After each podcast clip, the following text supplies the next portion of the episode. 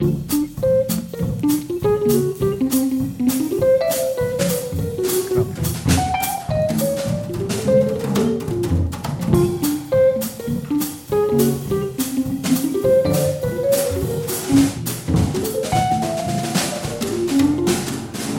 herzliches Willkommen zu 3 nach 9, liebe Zuschauerinnen und Zuschauer.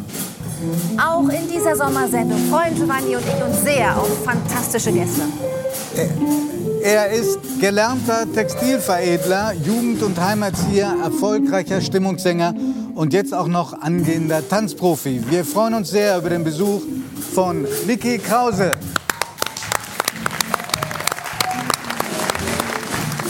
Nach etlichen Zuschauerprotesten, sie wären bei ihrem letzten Besuch viel zu kurz gekommen, haben wir sie einfach nochmal eingeladen und wieder knallharte Fragen vorbereitet.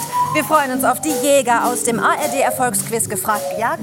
Es sind da Sebastian Klussmann und Dr. Thomas Kinne. Was sie auf dem Alphorn kann, verstört manche Traditionalisten. Wir finden es ganz wunderbar und sind gespannt auf Iliana Burki.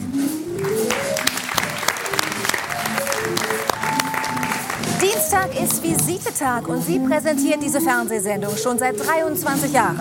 Das hinterlässt Spuren. Warum ihr Wohnzimmer einem Fitnessstudio gleicht, erzählt uns Visitemoderatorin Vera Cordes. Schön, dass Sie da sind. Sein Kommissar Dupin ermittelt seit neun Jahren erfolgreich in der Bretagne. Doch erst seit kurzem wurde das Geheimnis gelüftet, wer ihn zum Leben erweckt hat. Lassen Sie uns über die Bretagne schwärmen mit dem Autor Jörg Bong. Ja, und schon die ganze Zeit hören wir ganz ungewohnte Klänge hier bei 3 nach 9. Und wir freuen uns sehr, dass wir diese ungewohnten Klänge hören, denn live für uns spielen gerade Helge Schneider und sein Sohn Charlie.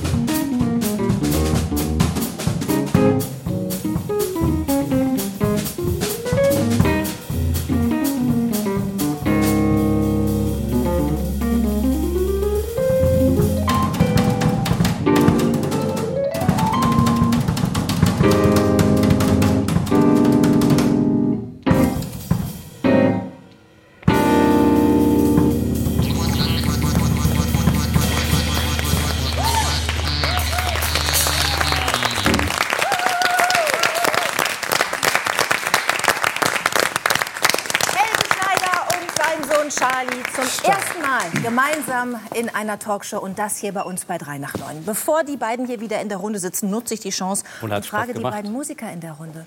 Miki Krause, ja. Juliana, wie hat es euch gefallen? Mir hat es sehr gut gefallen. Ich habe Tränen in den Augen. Ich bin überhaupt der größte Helge-Fan schlechthin.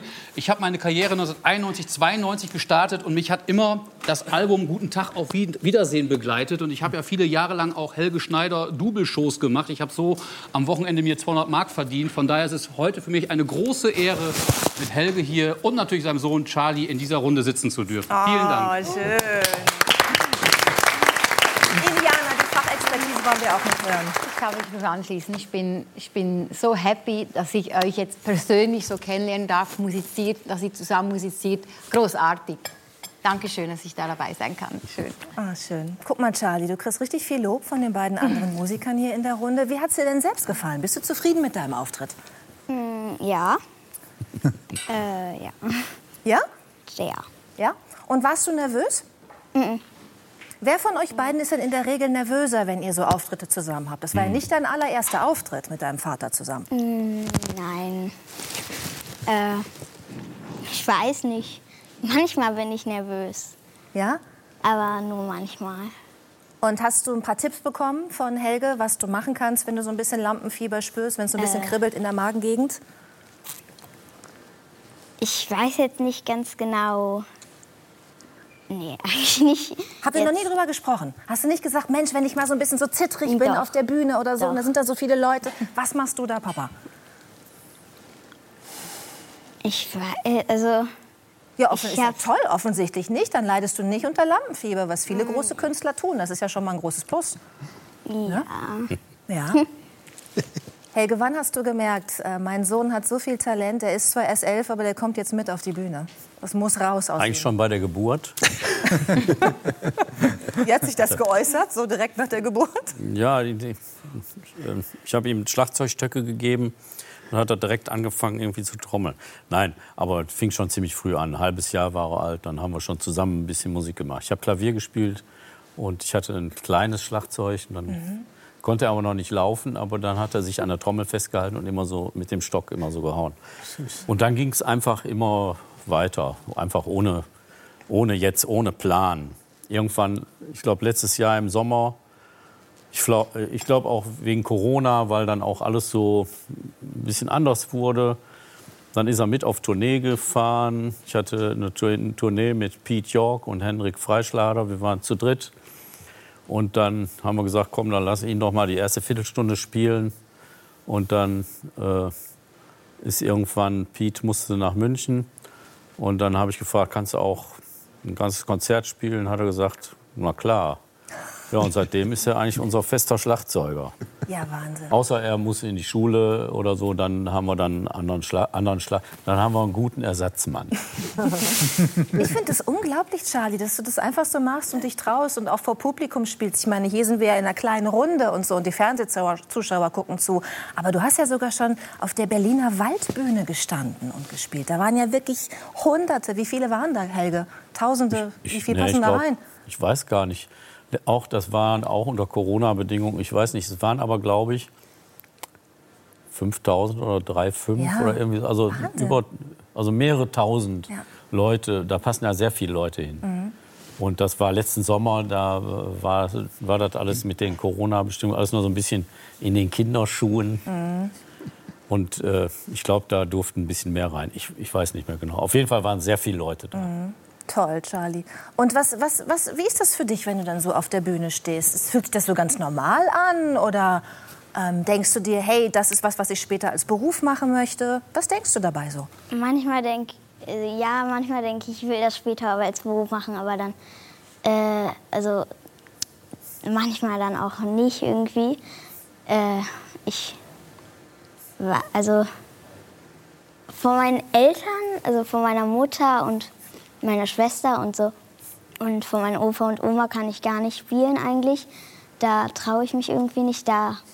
Ja, ähm, aber vor Papa kann ich halt eigentlich gut spielen, weil mit das ist normal. Ja. Vor Papa und ein paar tausend anderen Menschen. Mhm, ja, ja Menschen, die ich nicht kenne. ja. Nur ihn und Menschen, die ich nicht kenne, so richtig kann ich nicht spielen. Und warum hast du dir das Schlagzeug ausgesucht, Charlie?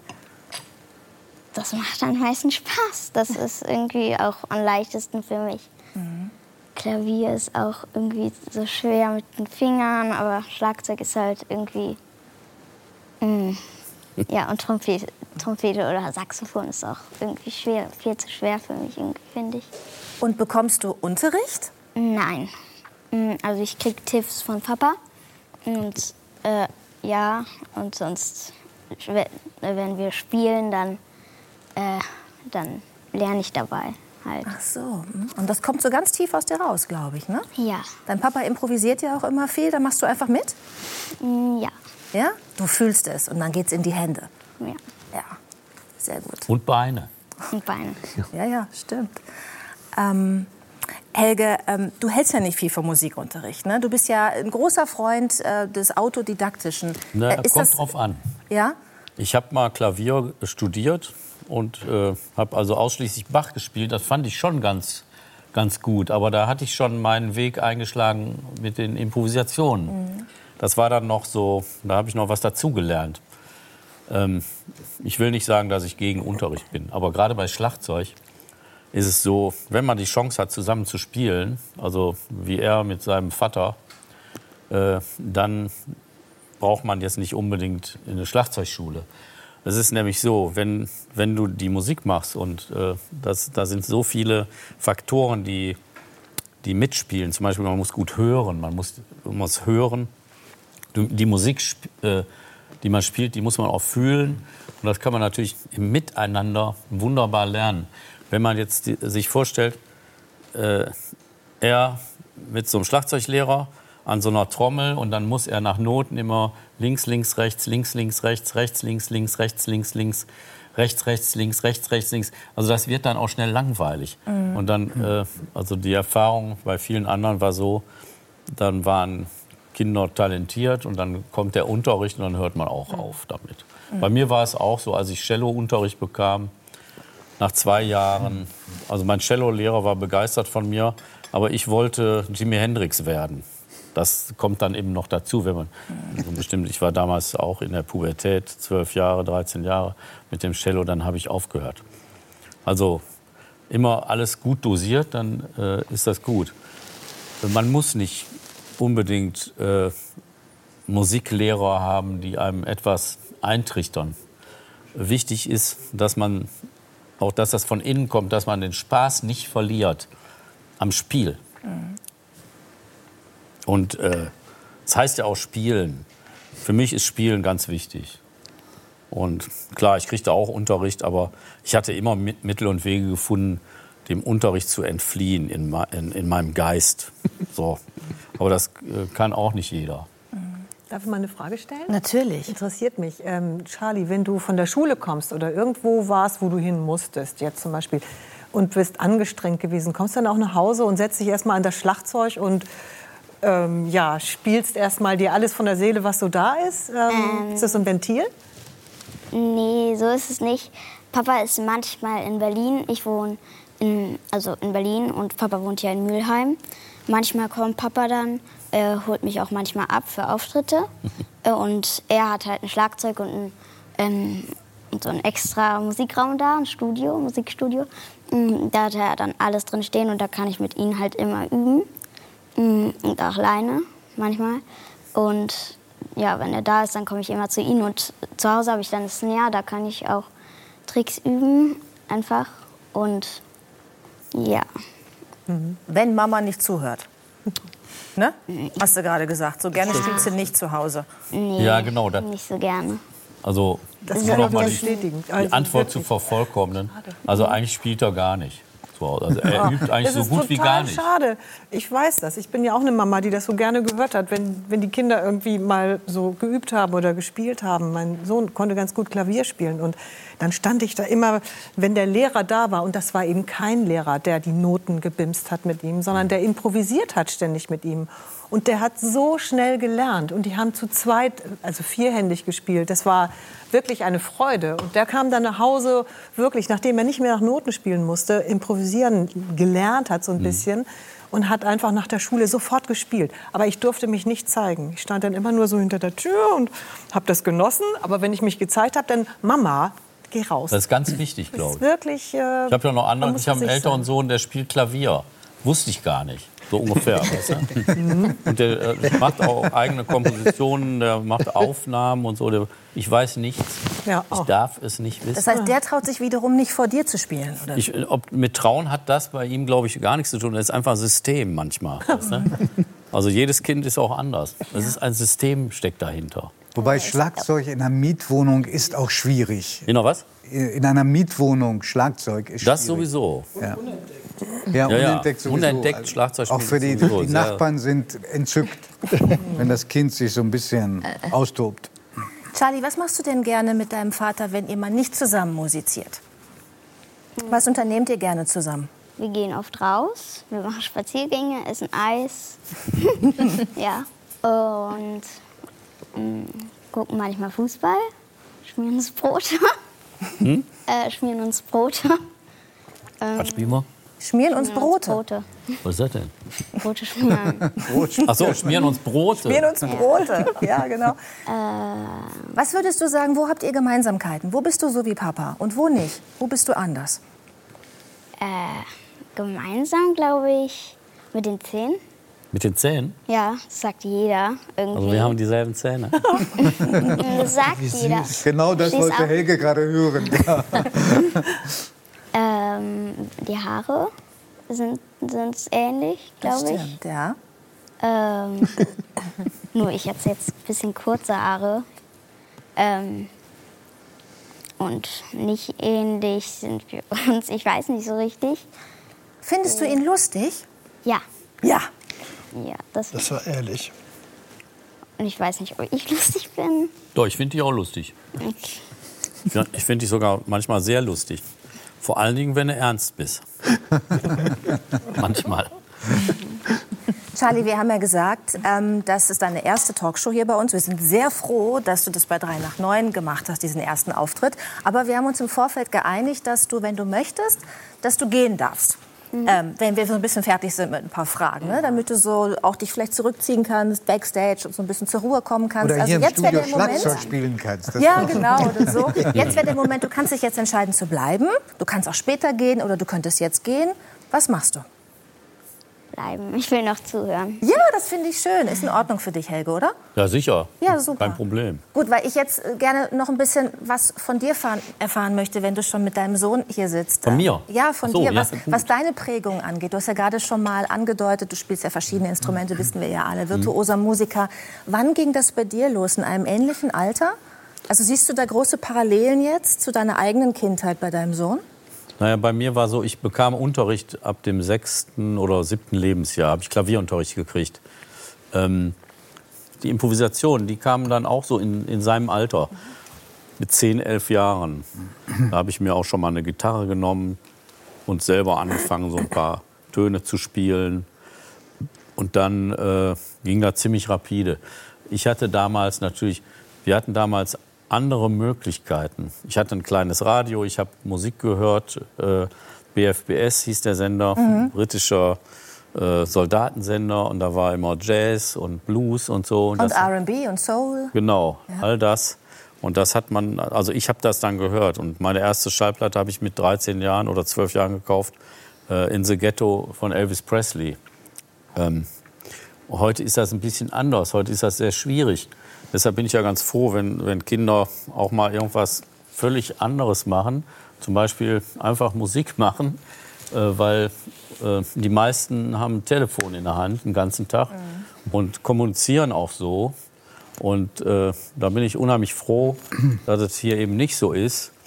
Und dass sogar irgendwie eine kleine, also ich sag mal, so eine ablehnende Haltung auch da ist gegen diese Art der Kommunikation und lieber offen und persönlich. Und das, das finde ich eigentlich ganz wichtig. Und das war damals natürlich eine ganz andere Sache wie heute. Du hast damals, äh, haben wir gerade gehört, in Mülheim äh, gewohnt. Wohnst du ja jetzt immer noch. Du bist also quasi wieder da, wo du früher auch, du hast auch ein Haus in, in äh, Nordspanien, Südspanien. Ne, in äh, Andalusien, ganz im Süden. Ja, genau. Äh, Aber bist eben auch viel in, in Mülheim.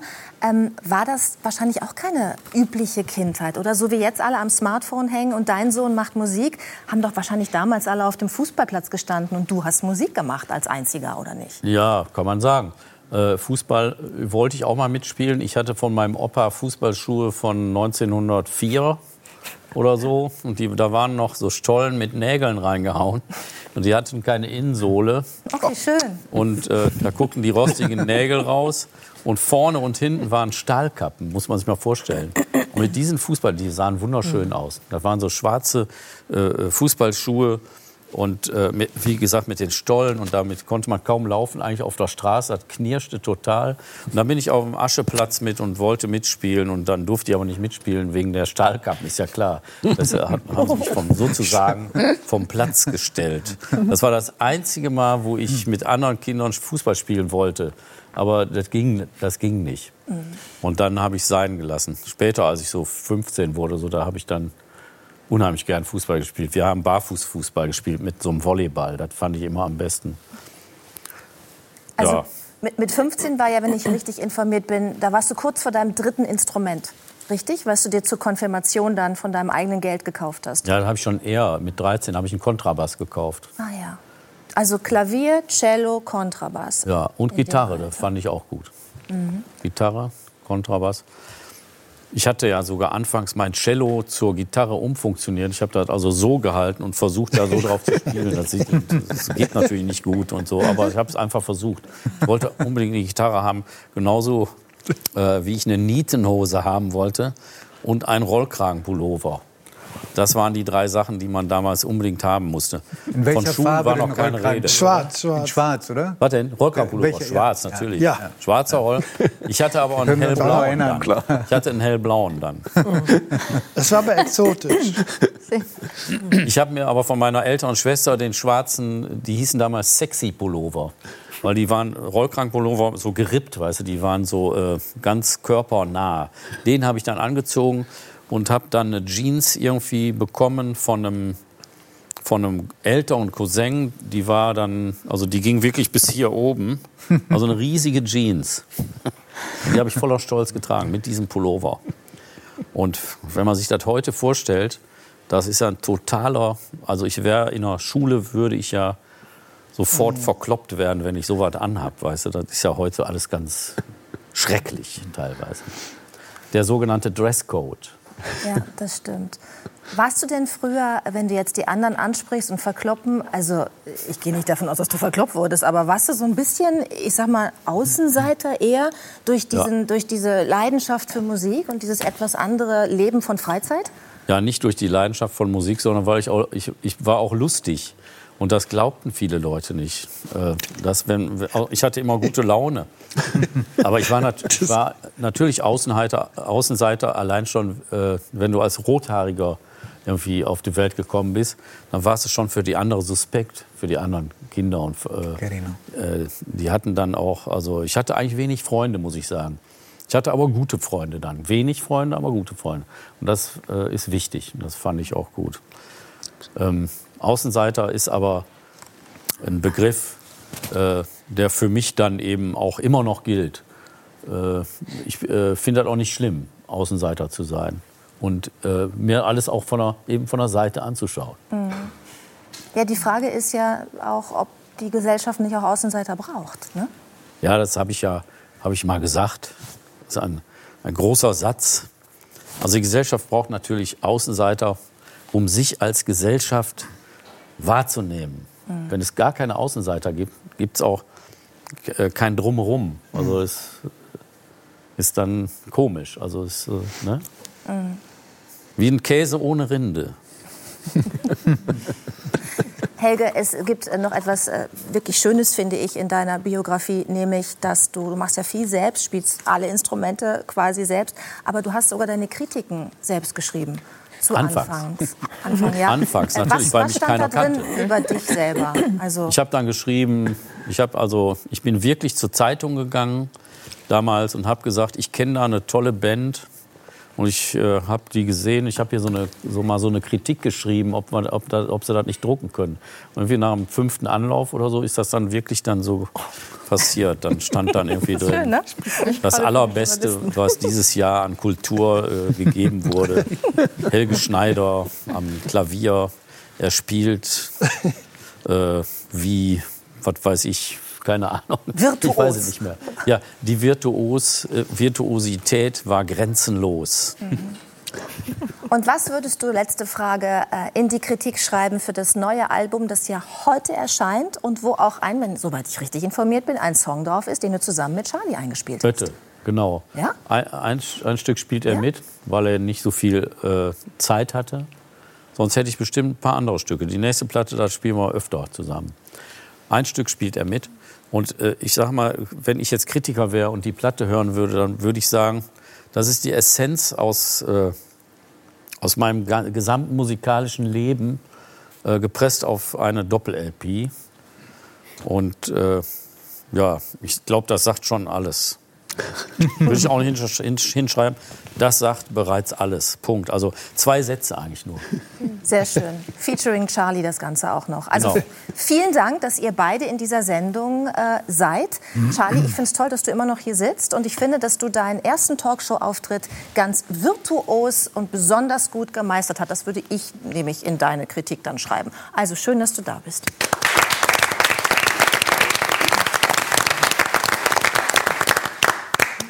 Liebe Zuschauerinnen, liebe Zuschauer, ich bin sicher, äh, von unserem nächsten Gast haben Sie alle schon ein Buch gelesen oder eine Verfilmung eines seiner Bücher.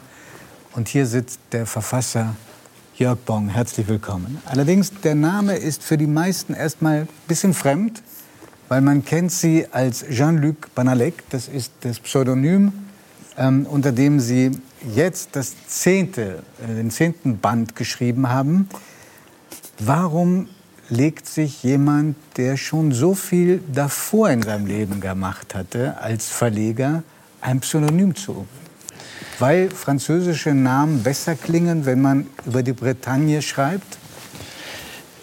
Also das ähm, war es nicht. Nee, das ist, ist eine äh, komplizierte Sache, äh, ähm, die mit Menschen zu tun hat. Ähm, äh, äh, mit mir unbedingt, ja, denn ähm, äh, ich war Verleger so lange und man kennt alle anderen Verleger ähm, sehr gut. Das ist eine tolle Welt. Ich liebe diese Welt der Bücher, des Lesens, der Autoren, der Verleger, der Verlage. Und Jetzt bin ich auf das Aber gespannt. ja, das Aber ist äh, ähm, dieses, ähm, äh, wenn man was schreibt, das ist eine sehr intime Sache. Ja, man sitzt lange und tüftelt und man, man, man exponiert sich so. Und das jemand zu geben, den man kennt, wo es Freundschaften gibt, ist ein komplizierter Vorgang. Das geht meistens schief. Es geht schief, wenn es gut geht, nämlich wenn der andere sagt, großartig, dann denkt man, ja klar, das sagt er, weil wir befreundet sind, weil wir uns kennen, weil wenn der sagt, wenn er sagt, ich sag's dir ganz ehrlich, ich mag dich, aber das ist wirklich miserabel. es ist eine komplizierte Situation und Das vor verstehe der hatte ich wirklich Angst äh, und deswegen habe ich sie vermieden äh, und habe gedacht, ich möchte, dass niemand weiß, weil das für mich ich betrachte mich auch heute nicht als Autor, als Schriftsteller oder sowas ganz und gar nicht. Das ist ein Tick, eine Passion, dieses Krimischreiben. Und ich hätte gern, ich wollte nicht, dass das jemand weiß, mit dem ich äh, mich gut verstehe, sondern Also- der sollte es lesen Für die, für, für die ganz wenigen, die es noch nicht gelesen haben oder noch nicht gesehen haben, es ist eine wunderbare Kommissarfigur, die sie erfunden haben. Und alle diese Krimis spielen in der Bretagne, in der sie schon seit 30 Jahren zu Hause sind, kann man sagen. Das ist ihre zweite Heimat. Ja. Ähm, wie darf man sich denn das vorstellen? Haben Sie angefangen, dann unter dem Namen Jean-Luc Banalek die Manuskripte an, an andere Verlage zu schicken? Ja, genau. Äh, äh, am Anfang war Darf ich Ihnen das mal schicken? Ja, also äh, anonym ist das erfolgt. äh, Und es haben fünf Verlage gesehen und vier haben dezidiert sofort Nein gesagt. Äh, Und einer hat Ja gesagt, Kippenheuer. äh, ein- Eine großartige Lektorin, Sandra Heinrizi. und Die wusste es aber auch nicht, wer Verleger, sie wirklich war. Herr Gemalchow, nee, auch nicht. Selbst der Verleger, mit dem ich eben äh, gut befreundet bin, wusste es nicht. Äh, und das war genau der Moment, um den es mir ging. Aber hier sitzen ja eine Reihe von Künstlern. Ja. Ja. Jeder weiß, wie schmerzhaft das ist, wenn was zurückgewiesen wurde. Wie war denn das für Sie, wenn, wenn vier Verlagshäuser sagen, nee? Wie waren die Begründungen? Waren die verletzend oder waren die so pseudonett? Nee, ich habe die Begründung sehr gut verstanden, weil ich ja selber in der verlegerischen Verantwortung war. Und das war damals ein Markt, im sogenannter Markt im Krimi, im Spannungssektor. Man musste auf den ersten Seiten Menschen seziert haben und zwar am besten von innen oder Genitalien oder da, also es musste wirklich drastisch zugehen und das war äh, diese Zeit und das war, die sind sehr langsam eigentlich Ja. und sehr, ähm, das sind sehr altertümliche Bücher, Ja, sehr es erinnert an die großen Krimis. Klassiker, an Maigret. Das Das, das, äh, äh, das ist ein zu großes Kompliment, sagen Sie? Ja, Okay, also, äh, da- das ist äh, ein Heiliger für mich und da, das würde ich niemals mich irgendwie in die, in die Nähe begeben. Aber nein, von der Art her sind es klassische altertümliche Krimis und das war damals so gar nicht das, was funktionierte, sodass ich diese Ablehnung sofort sehr gut verstanden habe. so toll können Sie rationalisieren. Ja, schreck, manchmal schrecklich gut. Ja, manchmal überhaupt nicht. Da bin ich die Katastrophe beim Rationalisieren. Und mich erwischen Dinge und zerschlagen mich. Manchmal kann ich es aber sehr gut. Und Jean-Luc Banalek, jetzt sage ich es zum vierten Mal, ähm, Ja. die Herkunft dieses Namens, wie, wie Ähm, sind Sie darauf gekommen? Eine äh, kleine äh, Geschichte. Äh, ich suchte verzweifelt, weil ich so weit war, dass ich das versenden wollte an diese Verlage und fand nichts. Und dann fuhren wir, mein Sohn saß hinten im Auto, fuhren wir durch die Bretagne und da war ein Ortsschild Banalek. Und das, dann sagte mein Sohn Banalek und das war's. Das, das ist Und die der, ganze... Vorna der Vorname? Äh, Jean-Luc, ähm, das hat sich so ergeben, das war schon, ich bin großer Cineast gewesen und großer... Godard. Ja, ich war immer so ein Godard-Fan, so ein Verrückter, wirklich auch. Ich funktioniere sehr stark über Obsessionen und glaube an Obsessionen als ein äh, Prinzip im Leben und, äh, und das war so ein Heiliger. Wissen Sie eigentlich, dass hier in dieser Runde noch äh, zwei andere Menschen sitzen, die bis heute unter Pseudonym äh, arbeiten? Also ich weiß es von einem, Wer ist das? äh, äh, nein, Mickey Krause? Sie schauen Mickey Krause an? ja, Es gibt noch einen zweiten. Der Blick. okay, ich bin überfordert, ich kapituliere. Es ist nicht Judith Rakas. Okay, okay. okay. Charlie the Flash. Es Dann- ist Helge Schneider. Es ist Helge. Ah ja, okay. Was denn? Ja, du hast auch schon mal ein Pseudonym benutzt. Ach so, habe ich schon mal, stimmt. Ja, Robert, Robert Falk. Ja. Robert Falk. Ich weiß noch, wie ich die, äh, meine erste äh, Sache von dir, ähm, äh, ich habe mich so totgelacht, weil ich ihn überhaupt nicht kannte und sah eine Platte, seine größten Erfolge. Da- Das war das Debüt, habe ich dann erfahren. Und da musste ich so lachen, dass jemand ein Debüt macht, ähm, seine größten Erfolge. Äh, ähm, und da ist dieses Lied drauf mit den Straßen, das habe ich so geliebt. Ich gehe einsam durch die Ja. Straßen. Wunderbar. Da habe ich mich in, in ihn verliebt, mit dieser Platte, ganz früh. Das war 80, äh, 89, 90, 200. Eigentlich habe ich, ja, hab ich schon 82, 83 gemacht, ist erst viel später aufgelegt worden. Ich- ich hab Weil sie ich erst wusste ja viel keinen später. Verlag und so. Ja. Aber wenn ich äh, einwerfen darf, der Song war da nicht drauf. Da war Ladi Ladio drauf. Nee, nee, Nee. der ist da drauf. Das ist doch. Nee, Tag La- auf Wiedersehen. Nee, La, äh, Ladi Ho ist zum Beispiel auf der zweiten oder dritten, auf Guten Tag, auf Wiedersehen. Ist Ja, aber das Tag. hieß auch meine größten Erfolge, oder? Nee, Nee. Und da war das mit der Mein. Leben komprimiert auf was ich zwei Platten. vorbereitet. Ich habe heute den ganzen Tag im Auto gehört. Und das mit dem Ich hab dich lieb, ähm, das liebe ich auch sehr. Und Paris, Paris. Paris, Paris. Ha, Nee, warte mal, Paris. Pa- Äh, äh, ne, Je ne grillais. Ist je ne regrette rien. Wie Haben lange Sie denn auch sein denn? Buch gelesen, was er unter dem Pseudonym Robert Falk äh, also veröffentlicht hat? Nein, das habe ich nicht. Eine Liebe, das ist doch eine Liebe im Sechsachteltakt. Ja. Ah, ja, ja. Und dann habe ich aber auch noch ein, unter einem anderen Pseudonym. Helga, oder? Wie? Helga. Nee. Du hast doch einen Achso, Eiers- ja, doch, ja, Helga Maria Schneider. Eine Genau. Frau geht seinen Weg. Ja. Habe ich noch die, die ganze Geschichte, Genau. die jetzt immer so zu hören ist, habe ich weit vorgegriffen. Ja. Äh, Jörg, also Ja. ich nehme an, dass äh, diese vier Verlagshäuser, die ihre Bücher abgelehnt haben, heute sich in den Hintern beißen würden am liebsten. Sie haben inzwischen Was? an die 5 Millionen Bücher verkauft. Ähm, die Verfilmungen sind, ich glaube, an acht, in 48 Ländern verkauft worden. Also Sie, Sie haben Glück gehabt und vor allen Dingen, ich glaube, Sie haben eine Reisewelle ausgelöst. Kurzzeitig unterbrochen durch Corona, aber ich glaube, es gab noch nie so viel Bretagne-Liebhaber auf der ganzen Welt wie heute. Also mich würde es freuen. Ähm, ich ich habe nie daran gedacht, dass das alles geschehen würde. Das ist ganz irreal, vollkommen. Die ganze Dupin-Geschichte für mich.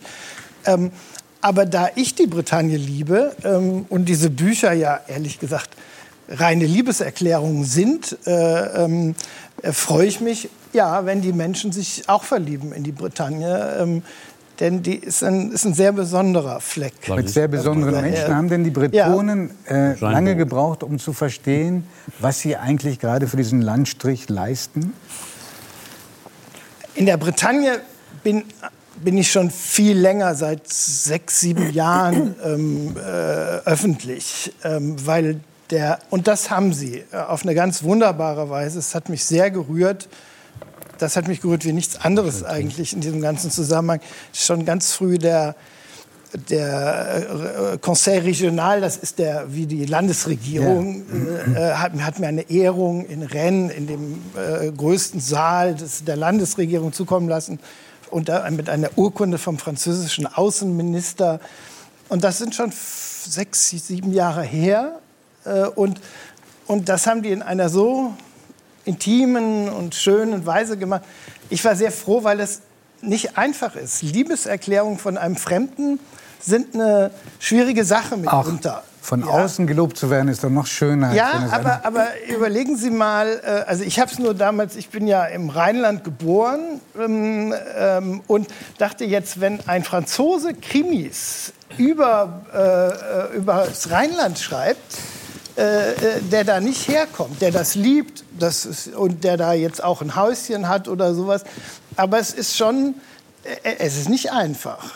Und deswegen war ich froh, wollte ich nur sagen, dass die, die Resonanz sehr schön war.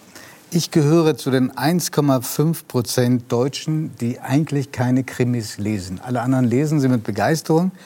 Ähm, einige ihrer Bücher habe ich gelesen und insofern finde ich, dass sie in einem einzigen Punkt ein bisschen kokett sind. Ja. Wenn sie nämlich sagen, sie sind kein Schriftsteller. Diese Bücher liest man ja auch deswegen so gerne, weil sie eben eine literarische Qualität haben. Warum meiden Sie äh, dieses Wort, so wie der berühmte Teufel, das noch berühmtere Weihwasser? Macht man sich dadurch weniger angreifbar? Wäre vielleicht ein Aspekt, was irgendwie nie für mich, das ist eher was Emotionales, ehrlich gesagt. Ich käme nie auf die Idee, vielleicht auch, weil ich über 22 Jahre beim S. Fischer Verlag war und viele Jahre der Verleger und unentwegt mit Autoren zu tun hatte und, Und auch manchmal Bücher abgelehnt haben? und auch manchmal Bücher abgelehnt Ja. habe. Das kommt übrigens natürlich immer vor. Und das ist eine schreckliche, unendlich schreckliche Situation, albtraumartig, sowas, also ein Buch abzulehnen, das danach ein Erfolg wird. Aber äh, das muss man aushalten, sonst ist man äh, nicht, kann man nicht arbeiten und leben in dem Beruf. Nein, ich, ich, ich, ich will damit nicht kokettieren. Äh, ehrlich gesagt ist es nur mein Empfinden. Und, ähm, ich, ich, aber das ist auch, äh, hängt mit der Entstehung zusammen, weil Krimis, klassische Krimis, so eine Passion waren immer. Ich habe sie zuerst nur gelesen und habe festgestellt, ich bin ein sehr nervöser Mensch, die beruhigen mich ungemein. So, und dann habe ich irgendwann angefangen zu Krimis schreiben. beruhigen Sie? Ja, Krimis beruhigen mich. Aha. Eben diese altmodischen. Okay. Ja, das sind ja Kammerspiele eigentlich. Ja. So, und die, alles ist limitiert. Die Figuren sind limitiert. Es gibt ja, äh, weil der Leser ja mitmachen muss. Es gibt sechs, sieben äh, Figuren, die es sein könnten. Es gibt eine begrenzte Handlung, einen begrenzten Ort. Eine Art Kammerspiel und das beruhigt auf eine äh, komische Art meinen Verstand und meinen ganzen Körper sehr. Und deswegen habe ich angefangen, also ich habe die, ich bin ein wahnsinnig schlechter Schläfer zum Beispiel. Ja, das habe ich gelesen. Das hat Okay. mich sehr mit Ihnen irgendwie fühlen lassen. Ich bin auch ein sehr schlechter Schläfer. Ja, das, das äh, bringt Menschen sehr nahe und zusammen, Ja. weil das eine komische Erfahrung ist. Und arbeiten Sie dann in der Nacht? Nee, das äh, zuweilen. Aber dazu bin ich selten in der Lage. Ich muss dann immer versuchen, von mir wegzukommen. Also mich zu lösen von Gedanken, von, von Gedankenketten. Und da, ich kann es nur empfehlen, das ist ein wahnsinnig probates Mittel, klassische, langsame Krimis. Was eignet sich am meisten unter den Krimis, um vernünftig zu schlafen? Ja, Einen ich- Namen. Ja, äh, äh, Poirot und Maigret. Maigret, Okay. Die beiden Kommissare. Ich habe was gelernt in dieser ähm, Sendung. Ja. ins Bett legen äh, und dann anfangen zu lesen und es, es äh, bringt einen runter und zu sich. Es gibt ein Leben von Ihnen als Verleger. Es gab äh, eine lange Studienzeit. Sie sind auch jemand, der mal Psychoanalytiker vielleicht werden wollte. Sie sind Ja. jeweils sehr weit gekommen. Es gibt äh, dann das Leben als Bestsellerautor. Und es gibt vielleicht ein drittes Leben. Vielleicht ist Ihnen das aber auch zu intim, wenn Sie sagen, darüber möchte ich nicht reden, hätte ich dafür Verständnis. Sie haben mal mit Ihrer Familie einen schweren Autounfall gehabt. Ähm, da sind Sie, so habe ich es jedenfalls erfahren, bei 140 ist ein Reifen geplatzt, ähm, schwer verunglückt. Ja. Ähm, hat das Ihr Leben entscheidend verändert? Ja, in, in, äh, das war eine Zäsur, also ganz dramatisch verändert. Ähm, ich ich habe für mich festgestellt, dass es weder klug ist für mich, es zu, äh, zu einem nur schwarzen Kapitel zu machen, aber auch nicht zu einem nur hellen. Hell, das klingt ein bisschen merkwürdig, hell, weil es hat auch wahnsinnig viel Wichtiges für mich verändert und in mir verändert. Ähm, zum Beispiel, das war für mich so ein Zentrum, was, was etwas bedeutet, was mir etwas bedeutet im Leben, äh, für mich, das ist glasklar. Also das ist so wie, äh, man, ich schaue durch ein Vergrößerungsglas mit Glas im Glas und sehe das, das, das.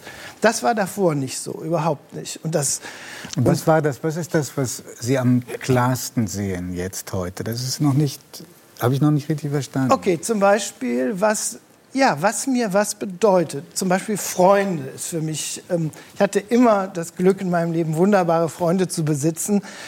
Aber das Leben ging, und das kennen, kennen wir alle, ähm, wie oft bei meinem besten Freund, wie oft habe ich angerufen und gesagt, oh, ja, oh mein Gott, tut mir so leid, morgen Abend ist wieder was. Und, und das passierte fünfmal, siebenmal. So. Und sowas ist mir nach dem Urlaub nicht einmal mehr passiert.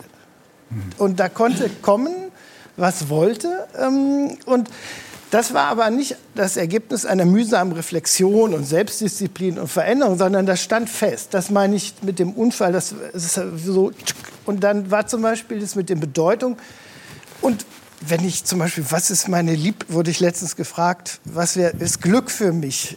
Würde ich, würde ich, könnte ich jetzt viel klarer sagen. Glück ist an einem Abend mit lauer Luft, an einem schäbigen Holztisch zu sitzen, zehn Menschen, die ich liebe, äh, Käse, Baguette, Charcuterie und viele Flaschen Wein.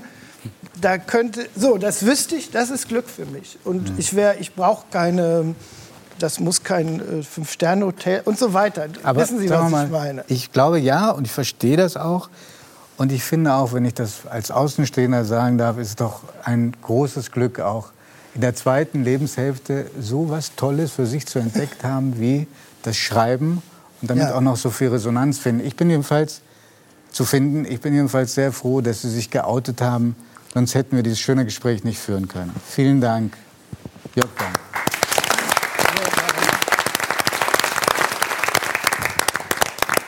So, Vera, Frau Cordes.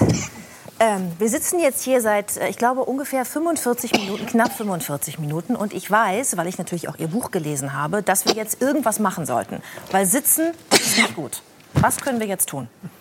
Sitzen ist per se nicht schlecht, aber zu lange sitzen und still sitzen ist tatsächlich ähm, etwas, was ähm, unsere Faszien verkleben lässt und uns einfach äh, insgesamt steifer werden lässt. Und das Schlimme ist, wir merken es eben häufig nicht, wenn wir zu lange sitzen. Und was wir tun sollten, wäre einfach zwischendurch mal recken und strecken. Also äh, strecken wir uns einfach mal. Können wir das jetzt so machen? Also ist ja, Ja, klar. nicht abgesprochen. Aber uns keiner wie verbieten. morgens nach dem Aufstehen. Ich weiß nicht, wie ihr das so macht, aber Oh Gott, das Kleid reißt gleich. das ist ja nichts Besonderes, aber es ist eine Fasziengymnastik, genau. Auch die Füße mal oder hier. Ja, kann, will einfach mal so ein bisschen. Schande. Das hatten wir neulich schon mal. Weißt du das noch? Mit diesem auf dem Stuhl hoch. Oh, perfekt. Ja, großartig. Also damit haben wir mit so ein Hier der, bisschen unser Marathonläufer, ja. Ja, perfekt. Improvisation, sagt der Musiker jetzt vielleicht. Ne? Aber ähm, auch das kann man improvisieren. Das muss ja keine, keine einstudierte Fitnessgeschichte sein. Und schon haben wir uns einmal einfach durchbewegt. Und ich fühle mich jetzt schon wieder ein bisschen besser durchblutet. Ich weiß nicht, wie es euch geht. Ähm, und das ist auch ganz gut zwischendurch, Maja. Weil Sie gerade die Faszien angesprochen haben. Den Begriff kenne ich immer nur aus dem Bereich Bindegewebe. Ich wusste nicht, dass langes Sitzen, also dann macht langes Sitzen Zellulite oder wie? Bindegewebe, Zellulite. Ja, äh, ich bin sicher, dass das dazu beiträgt. Aber ich bin auch äh, Ich ziemlich jetzt die sicher, ganze Zeit noch so. dass weil wir Frauen, ja, das hilft natürlich, äh, immer, immer was machen, dass, äh, weil wir Frauen natürlich ein anderes Bindegewebe leider haben als ähm, die Männer, wir so viel uns gar nicht bewegen könnten, als dass wir dagegen ankommen, dass unser Bindegewebe mal irgendwann so straff äh, bleibt, auch im höheren Alter noch wie das der Männer. Und ähm, da tun sich dann eben leider irgendwann diese Dellen auf. Und da hilft jetzt auch nicht die beste Gymnastik und vor allen Dingen auch nicht die teuerste Creme. Ähm, da geben ja viele Leute sehr viel Geld aus. Das kann man sich meistens sparen. Also Kann man sich sparen? bitte, Kann ja. man sich sparen? Mhm. Das ähm, sagen zumindest alle Experten, die wir bisher danach befragt haben, dass man da das Geld sparen kann. Aber ähm, Faszienbewegung, äh, Training, auch mit den Faszienrollen, die es ja heutzutage gibt, da bin ich ein riesen Fan von. Das sind diese, ähm, ähm, äh, diese Hartschaumrollen in der Mitte hohl. Die eignen sich als ein hervorragendes Massagemittel eben einerseits, also einfach Wohlgefühl zu erzeugen, auf die Erde legen, sich mit dem Rücken mal drauflegen, rüberrollen. Das ist für mich einfach jeden Tag so der absolute Muntermacher, der frische Kick. Das kenne ich. Das legt man dann auf die Erde und dann rollt man so mit dem Oberschenkel, mit der Außenseite, Stichwort Zellulite, Ja, rubbelt man dann so über diese Rolle Ja. und das tut unglaublich weh. Ja, das stimmt. Also nur wenn man Verklebung hat. Wenn man keine Zellulite hat, soll es nicht so weh. Ist das auch für Aber ich Männer? hab auch ist das schon Männer sehr Ihr habt ja gar keine Zellulite. Ach so, okay. Das ist ja eine der großen Ungerechtigkeiten auf dieser Welt, wie ich finde. Ich weiß nicht. In der Du Tat. weißt nicht, wovon ich rede. Ja, weil du halt keine Wir haben so viele andere Nachteile, Judith. Ja, ja, genau. Und wir haben gelernt, Zellulite-Cremes, die sind für den Arsch. Ne? ja, Du hast es sehr gut auf den Punkt Das gebracht. Vielen Dank. Äh, Vera, wenn man äh, Sie so reden hört, dann könnte man ja denken, Sie sind Ärztin. Ne? Sind Sie aber gar nicht. Und für alle die, die Vera Cordes gar nicht kennen, was ich mir nicht vorstellen kann, weil ihre Sendung halt so unglaublich erfolgreich ist im NDR-Fernsehen, haben wir jetzt einen kleinen Film, der Sie und die Sendung Visite vorstellt. Bitte schön.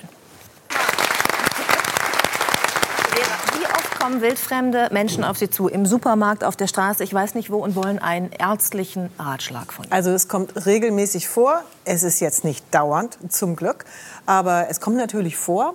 Und dann äh, sage ich natürlich, ich bin keine Ärztin. Aber ähm, ich an Ihrer Stelle, wenn Sie mir das jetzt so schildern, also ich kann niemanden stehen lassen. Wenn die Leute sich an mich wenden, dann ist das ja auch ein Vertrauensbeweis. Und dann sage ich ja nicht so, nee, ich, da kann ich nichts zu sagen, irgendwie ist nicht. Nein, sondern äh, wir haben ja auch fast alles schon in der Sendung gehabt. Und deswegen erinnere ich mich natürlich fast immer an irgendetwas, was ein Experte mal empfohlen hat oder worüber wir berichtet haben. Und ähm, naja, so kann das eben mal vorkommen, auch dass äh, jemand im Freibad oder im Hallenbad war das, ähm, seine Unterschenkel vorzeigt und äh, sagt so, sind das jetzt noch Besenreiser oder sind das schon Krampfadern? Da wird es dann für mich auch schon in der Unterscheidung manchmal dann schwierig. Aber ein Traum muss das sein, oder? Ein Traum.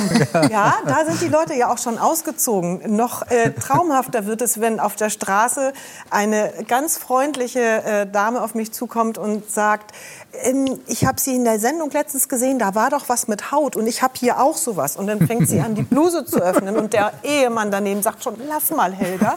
Und ähm, ja, sie hat sich aber kaum... Also, dann, dann muss man wirklich sagen... Ähm, gehen Sie mal lieber zum Hautarzt. Aber solche Tipps helfen ja manchmal auch weiter. Man sollte sich nicht, äh, nicht wundern. Ähm, viele Leute wissen gar nicht, dass es verschiedene Fachärzte gibt. Oder manche Fachärzte sind auch überhaupt gar nicht so bekannt. Dass es zum Beispiel Schmerzspezialisten gibt ne? oder eben Stoffwechselspezialisten. Und dass natürlich der Hausarzt überfordert ist, auch alle Details der großen Palette der Medizin zu kennen. Das können die nicht alles wissen. Was ist denn die schönste Rückmeldung, die Sie bekommen haben? Also konnten Sie schon mal, ich sag mal, helfen mit dem Wissen so im Supermarkt mal eben ausgeteilt? Ähm, naja, die schönste Rückmeldung, da gibt es ganz viele Rückmeldungen, insbesondere natürlich auch auf die Sendung ganz generell, dass Menschen sich äh, melden und sagen, ähm, am äh, 14. Ähm, Juni im vergangenen Jahr, da haben wir Ihre Sendung gesehen und am 15. und wir werden das Datum nie vergessen, da wachte mein Mann morgens auf und stand vor dem Spiegel und der Mundwinkel hing und hätte ich die Sendung nicht gesehen äh, und ge, äh, erfahren, dass man bei solchen Anzeichen sofort 112 rufen soll, dann wäre er vermutlich zu spät ins Krankenhaus gekommen und es war ein Schlaganfall und er war aber rechtzeitig da und wir danken ihm sehr, dass wir diese Aufklärung hatten in dieser Weise. Oder Menschen auch tatsächlich, die kurz davor waren, ein Bein zu verlieren, weil ähm, eine Amputation drohte wegen Durchblutungsstörung Mhm. und in unserer Sendung gesehen haben, dass man, bevor ein Bein operiert wird, also abgenommen wird, bitte unbedingt auch noch mal zum Gefäßspezialisten geht, der die Durchblutungssituation genau aus seiner fachlichen Warte ähm, ähm, diagnostiziert. Dann kann man nämlich manchmal in Beine auch noch Stents einsetzen, das was wir alle vom Herzen kennen. So etwas gibt es natürlich auch für Beine. Und bei dieser Frau war das damals so, ähm, bei einer öffentlichen großen Veranstaltung des NDR, wo wir als Visite auch vertreten waren, kam die auf mich zu und äh, ging so ein bisschen humpelig und sagte, ich wollte mich nur bedanken, vor einem halben Jahr wäre mir das Bein amputiert worden. Ich habe gesehen und erfahren, dass man doch noch mal auf jeden Fall einen Gefäßspezialisten befragen soll. Und mein Bein konnte gerettet werden. Ich habe jetzt zwei Stents und ich bin Ihnen da sehr dankbar. Also das ist natürlich sehr, sehr schön. Ja. Wir haben noch eine sehr schöne Rückmeldung für Sie äh, von einem Arzt. Ich sag mal, äh, bitteschön. Liebe Vera, Visite 50 Jahre alt geworden. Das ist natürlich schon ein Ding, ja. Und äh, du moderierst das seit was? Über 20 Jahren? Da musst du ja mit 16 angefangen haben. Das ist ja völlig verrückt. Also Visite ist natürlich ohne Vera äh, quasi Visite ohne V. Isite. Ja, das äh, funktioniert überhaupt nicht. Ich war ja sehr aufgeregt, als ich dich vertreten durfte. Da hatte ich immer deine Stimme im Ohr und dachte mir, oh, wie würde sie das jetzt betonen? Wie würde sie das jetzt sagen? Und da habe ich mir gedacht, da habe ich mir gedacht, so machst du es jetzt mal nicht. Na, Ach Mensch, Vera, das ist, äh, ich gucke das ja gern, ja, zur Entspannung. Ich lerne da immer was. Ja, auch der Dr. Wimmer lernt bei der Visite was. Also, gehabt dich wohl, äh, wir sehen uns bald wieder. Äh, vielleicht bin ich ja mal wieder zu Gast. Ja, dann machen wir ordentlich einen drauf. Da gehe ich ganz fest von Johannes aus. Wimmer. Ja, der Johannes Wimmer, genau. Mit Hündchen an der Seite. Vielleicht kriegt er den das nächste Mal mit. Ja. Äh, gab es eigentlich auch bei euch schon mal Situationen, äh, Dr. Kinne ist ja auch Doktor, ne? das kann man ja auch verwechseln, äh, und Herr Klussmann, wo man sagt, Mensch, die beiden wissen alles, hier, ich habe hier so einen Ausschlag, können Sie mal gucken, eine Diagnose geben? nee? Das ist noch nicht vorgekommen. Nee, also ich mache das immer deutlich, dass ich einen anderen Doktortitel habe, dass es kein medizinischer Doktor ist. Aber äh, nein, äh, also in, in der Form nicht, aber dass man natürlich gefragt wird nach irgendwelchen Dingen, weil man erwartet, dass, dass wir es wissen, was man auch nachschlagen könnte. Aber ja, das kommt schon mal vor. Es kommt in der eigenen Familie vor. Was nach Diagnosen schon passiert, dann wird unser Wissen getestet. Oder bei mir ist es oft passiert, ach, kennst du den Begriff schon? Na, Ja. aha, haben wir wieder eine Lücke entdeckt. Ich, ich teste euch jetzt auch, ihr braucht nur mit Ja oder Nein antworten. Wisst ihr, was ein äh, Schlingentrainer ist? Ein was? Ein Schlingentrainer. Wir müssen nur Ja oder Nein sagen? Ja. Du weißt, was ein Schlingentrainer ist? Ich muss ja nur Dr. mit Ja oder Nein. Nein, wahrscheinlich äh, irgendetwas äh, Gymnastisches äh, oder keine Ahnung. Ja, ist schon gut angenähert, schon gut assoziiert, würde ich sagen. Äh, Vera Cordes, was ist ein Schlingentrainer? Ich weiß, dass es das in Ihrem Wohnzimmer gibt. Ja, das stimmt. Wir haben es gesehen, oder? Ja, oder? Ich habe keine Ahnung. So, waren Sie Sie schon mal in Ihrem Wohnzimmer? nein, nein, nein, Waren bei Sie schon mal bei mir zu Hause? Nein, aber wir haben das doch Eine ganz kurze gesehen. Sequenz. Doch, ich entdeckt. Richtig. Die waren so ähm, ja, auf dem Kopf. Ja. Äh, Ach so, so ja genau, da hänge ich da dran, das stimmt. Ah, okay. Ähm, also ein Schlingentrainer ist für mich das perfekte, optimale Trainingsgerät für zu Hause. Man sieht spart sehr lustig aus. Es muss ja, Genau. muss ja auch sehr schön sein, das ähm, dem eigenen Partner oder der Partnerin zu vermitteln, dass jetzt im Wohnzimmer von der Decke so ein Ding hängt. That's it, yes. Das hat gedauert, bis ich meinem äh, Mann das äh, vermitteln konnte. Der fand das nicht so äh, spannend, in die schöne, weiße, jungfräuliche Wohnzimmerdecke zwei äh, fette Haken zu machen. Da oben, die sehen jetzt gar nicht so fett aus. Das ist Ihr Wohnzimmer? Ja, genau. Das hat sich natürlich aber- stufenweise so entwickelt. Ich habe meinen Mann da auch so ein kleines bisschen nach und nach in Monaten und sagen wir mal zwei Jahren äh, überrumpelt. Erst ging es mit kleinen Sachen los, eben äh, Faszienrolle, Wackelbrett, ähm, solche Geschichten, ähm, Hula-Hoop-Reifen, einen großen PC-Ball. ich brauche das alles irgendwie. Und finden Sie Wenn das gemütlich, wenn Sie, also dann, ja? ich finde das total gemütlich Okay. und ich finde es vor allen Dingen praktisch, weil man kennt das ja. Ähm, viele Leute haben ja den Anspruch, ich ähm, möchte was für meine Fitness tun, ich gehe ins Fitnessstudio, ich schließe einen Vertrag ab. Aber die große Hitze ist nach sechs Wochen vorbei und dann hat man keine Lust mehr, sich auf den Weg zu machen und dann denkt man, oh, drei Stunden dauert am Morgen. Es geht alles, äh, es, es wird dann nichts mehr. Und ich habe die Erfahrung gemacht, wenn ich das zu Hause habe. Manche Leute sagen natürlich, mein Gott, muss das so viel sein? Das sieht ja aus wie so ein Spiel, Kinderzimmer, Kinder sind aus dem Haus, jetzt muss sie sich im Wohnzimmer austoben.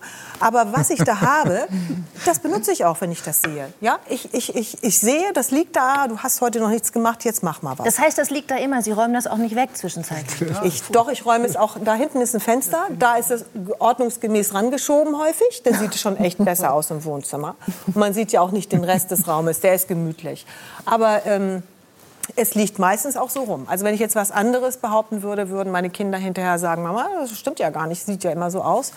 Aber ähm, es macht Spaß und vor allen Dingen mein Mann genießt es jetzt auch. Also nachdem er wirklich murrend und knurrend die Haken in die Decke gemacht hat zusammen mit meinem Sohn, ähm, ähm, hängt er jetzt auch da immer am Haken. Diese Schlingentrainer sind deswegen so toll, weil man daran den ganzen Körper in kürzester Zeit und das ist für mich das Tolle. Ich bin kein Mensch, der gerne joggt, weil ich diesen inneren Schweinehund, oh, ich hasse es. Halbe Stunde, oh, das geht echt nur, wenn ich mir gerade den Podcast von Drosten oder so auf die Ohren lege oder richtig super Musik. Aber äh, ansonsten mag ich es lieber äh, kurz, aber intensiv und nach fünf Minuten am Schlingentrainer da läuft der Schweiß. Und alles ist muskulär gestärkt. Faszien sind auch mal gezerrt. Und wenn nicht genügend, dann nehme ich halt noch die Rolle, die daneben liegt. Also ich finde es ganz toll. Es ist für mich so ein Buffet zum Selbstbedienen zu Hause. Und äh. Und es streckt, ist, äh, ja, ja, und es streckt einem so schön aus. Ich habe das nämlich auch zu Hause.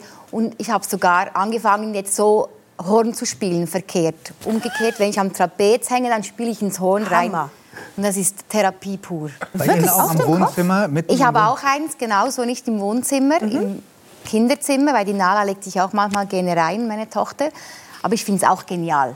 Und wie Sie sagen, in kürzester Zeit fühlt man sich fit und Ja, auch, auch im Gehirn. Man ist dann parat für den Tag. auch wenn man nur ein paar Stunden schläft, nicht so ein guter Schläfer ist, finde ich das auch ganz Siehst du, auch noch effektiv. mal was äh, fürs bessere Schlafen. Ja, ich Dusche bin, ist ich, ja auch höre, ich bin auch ganz elektrisiert von dem, was Sie mir erzählen. Ja. Und noch Schlingentrailer. Braucht Giovanni jetzt auch. An den Haken. Ja. Man gibt auch noch ein schönes Aerial-Yoga-Tuch, habe ich. Also da kann man auch noch schön Yoga machen oder wie Genau. in einer äh, Hängematte sich dann reinlegen und äh, Krimis gucken, wenn man möchte. Und das Buch ist auch das. Tolle. Den, die, Krimis sind ja wirklich so charmant und lieb. Aber ich bin ein Riesenkrimi. Angst habe. Oh, ich bin immer an meinem Mikro. Entschuldigung. Ich habe Angst bei Krimis häufig. Und so wie es spannend wird oder auch nur droht spannend zu werden oder die Musik so wird, bin ich sofort weg vom Fernseher, zwei Meter nach links auf meine blaue Matte, mache meine Faszienrolle, krieg und höre nichts mit. Und wenn äh, äh, Ralf dann ruft, so, ist vorbei, dann komme ich wieder vor den Fernseher und dann kann ich auch weiter gucken. Es, ähm, man kann da viel, viel machen, wenn man das alles in einem Raum vereint hat. Und man kann da auch einen Weihnachtskranz ranhängen, Genau. Adventskranz, die Dinger mal für vier Wochen. Also Ja, genau. Kinderschau. lesen. Sie sind 60, was ich kaum glauben kann, 60 Jahre alt. Und Ihre Mutter ist 83, wenn ich richtig informiert Ja, das bin. Setzt die auch alle Tipps um? Also sitzt die auch kopfüber in diesen äh, Schwingen? äh, nee. Aber meine Mutter macht das, was äh, für sie in ihrem Alter äh, daran machbar ist. Ne? Die steht einfach schräge an diesem Schlingentrainer, hält sich an den Griffen fest und macht Kniebeugen. Das macht sie natürlich manchmal, wenn sie bei uns ist. Sie hat das Ding ja leider nicht zu Hause. Ähm, ich konnte es ihr auch noch nicht sozusagen, ähm, konnte sie noch nicht überreden, das auch bei sich in der Wohnung anzubringen. Aber sie hat genügend andere Dinge, mit denen ich sie versorgt habe. Die ist da ganz, ganz brav und ähm, ist zum Glück sehr fit.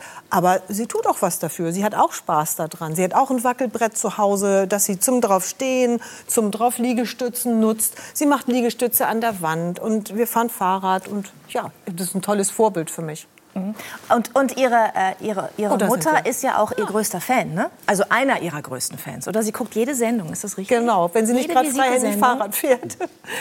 Ich sehe das Bild gerade.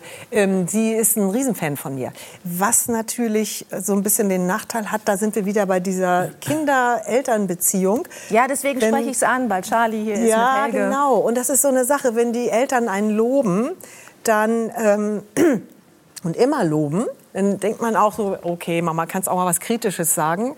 Gab es auch irgendwas in der Sendung, was man verbessern kann oder an meiner Performance? Nein, ist alles gut. Also das ist dann natürlich manchmal auch ein bisschen unkritisch. Aber auf der anderen Seite fehlt es auch total, wenn es nicht kommt. Und äh, das unterstützt einen ja. Und das habe ich eigentlich immer erlebt im Laufe des Lebens. Als ich klein war, ähm, haben meine Eltern mich immer gepusht und haben mir alle Möglichkeiten gegeben, haben immer gesagt, krabbel doch auf den Baum, schaffst du das? Also äh, eher immer ähm, Möglichkeiten eröffnet und das hat sich so eingepflanzt, das mache ich immer noch gerne. Und ich sehe eigentlich auch nicht ein, warum ich, bloß weil ich 60 bin, irgendwelche mh, witzigen Sachen nicht mehr machen darf. Übrigens demnächst habe ich auch vor, mit meiner Mutter noch mal in den Hochseilgarten zu gehen. Davon weiß sie aber noch nichts. Ähm, Dann ich weiß hoffe, sie es jetzt, weil sie hört ja, also sie guckt ja jede ihrer Sendungen und wahrscheinlich auch jetzt. Ganz bestimmt. Vergessen Sie es wieder, was Sie gerade gehört haben. Wir grüßen auf jeden Fall die Mutter von Vera Cordes ganz herzlich. Und äh, ich lege unseren Zuschauerinnen und Zuschauern noch mal ihr Buch ans Herz, denn da findet man noch viele weitere Tipps, äh, unter anderem was Bewegungen angeht, äh, aber auch was Ernährung angeht. Ich habe zum Beispiel gelernt, das sage ich noch mal kurz, dass man Kartoffeln nicht direkt aus dem Beet essen sollte, was ich ganz stolz mache als Kartoffelbäuerin, sondern einen Tag warten sollte, weil dann die Stärke äh, sich äh, besser äh, verwandelt und verträglicher ist. weniger Kalorien und sind auf jeden Fall für den Darm super gesund und pfleglich. Und viele Menschen haben Probleme mit dem Darm. Ähm, da gibt es auch noch andere Tipps. Mohrrübensuppe. Ja, ähm, etliche. Mo- Es sind äh, wirklich Absolut. viele Seiten mit vielen Tipps. Und das Buch heißt Ich hätte da was für Sie. Ich lege es Ihnen ans Herz und bedanke mich zunächst erstmal für dieses Gespräch. Vera Kotz. Sehr gerne, danke.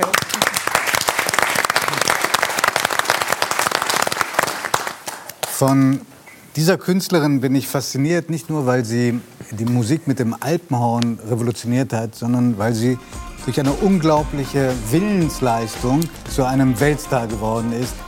Herzlich willkommen, Iliana Burki. Schön, dass Sie da sind. Lassen wir die Bilder noch. Man sieht Ihr Instrument. Wir wir sehen es nachher auch. Man kann es sogar, sogar zusammenschieben. Ganz traditionell ist es ein großes Stück Holz, äh, viele Meter lang. Ist es eigentlich in der Schweiz wirklich noch so eine Art Nationalheiligtum und wird es auch noch benutzt? Gehört es zur Volkskultur der Schweiz? Ja, das Alphorn ist unser Nationalinstrument, würde ich schon so sagen. Ähm, es wird wirklich benutzt noch in den Bergen als Kommunikationsmittel. Vielleicht nicht mehr so wie ganz früher, wo man noch kein Telefon hatte. Früher hat man dann wirklich so verschiedene Rufe gespielt. Der Bauer hat gespielt am Abend oben in der Alp, dass es ihm gut geht. Also, die Kühe sind sicher, alle sind im Stall. Es gab Notrufe, sogenannte, wo man mit dem Alphorn spielen kann. Es war wirklich ein Kommunikationsmittel. Wie weit kann man denn das hören? Man hört es ziemlich weit. Ich bin immer wieder erstaunt. Ich kann also wirklich auf dem Berg spielen und die Leute hören es im Tal. Ich kann oder ich konnte in meiner alten Jugendstilwohnung spielen. Die Leute haben es überall gehört, auch im Nachbarshaus. Aber sie haben es geliebt, wenn man da geübt hat. Und also es ist wirklich so ein Instrument, das sehr weit erklingt. Hm. Sie haben gerade gesagt, dass die Kühe äh, das mögen. Sie haben selber einen Versuch unternommen und haben inmitten von Kühen äh, gespielt. Und äh, wir schauen uns mal an, was da passiert ist.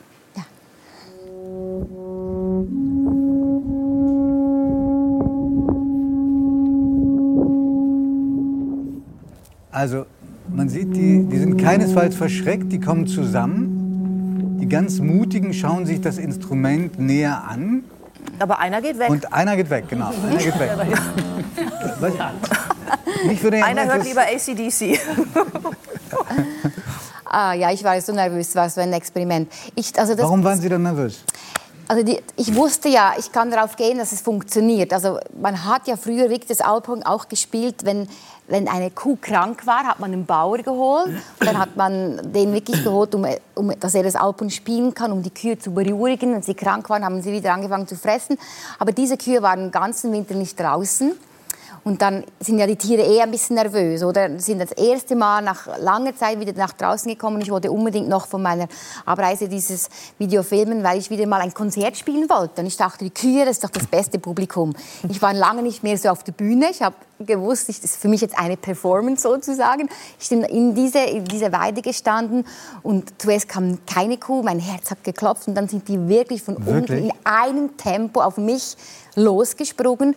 Und ich dachte, entweder gehe ich jetzt raus, aber die Zeit reicht mir nicht, weil das Alpon ist lang und irgendwie ähm, bleibe ich jetzt einfach stehen. Und sie haben wirklich so gestoppt, ein paar Meter. Die kamen nahe, haben mich an die Haare geknappert, hinten am Chile, vorne. Das war einfach ein Erlebnis. Und ich war so dankbar für diese Performance, weil ich wollte kein Zoom-Konzert machen in dieser Corona-Zeit, aber wieder mal so ein Und? Konzert und die. Kühe und das Feedback. Ich war einfach berührt. Nun sind, nun sind Sie jemand, nun sind Sie jemand der äh, auch eine Schauspielausbildung gemacht hat, so nebenbei. Glaube, vier Jahre waren Sie an der Schauspielschule. Schauspieler erzählen und Schauspielerinnen erzählen gerne, dass sie bejubelt werden können von allen, aber die kümmern sich nur um den einen einzigen, der beschäftigt sie, der nicht geklatscht hat. Hier gab es eine Kuh, die das Ja. Weite gesucht hat. Haben Sie dafür eine Erklärung? Ja, also ich denke, vielleicht waren wir auch ein bisschen seelenverwandt und hat gedacht, er geht jetzt einfach, er gibt mir jetzt ein bisschen Platz, ein bisschen Space, er geht einfach weg. ja, nein, aber ich bin schon jemand, der das immer wahrnimmt, auch wenn im Publikum jemand dann wegläuft, egal wie viele Leute da sind, ich nehme das schon wahr und ich muss mich dann auch immer wieder ein bisschen fassen und nicht so viel darüber nachdenken, bei sich bleiben. Wir sind hier leider keine Kühe heute Abend, aber wir sind ein Publikum. Und wenn Sie mögen, würden wir uns sehr freuen, wenn Sie uns ein bisschen zeigen, was Sie auf dem Alpenhorn und mit dem Alpenhorn alles können. Ja, mache ich sehr gerne. Bitte schön, darf ich Sie zur Bühne bitten?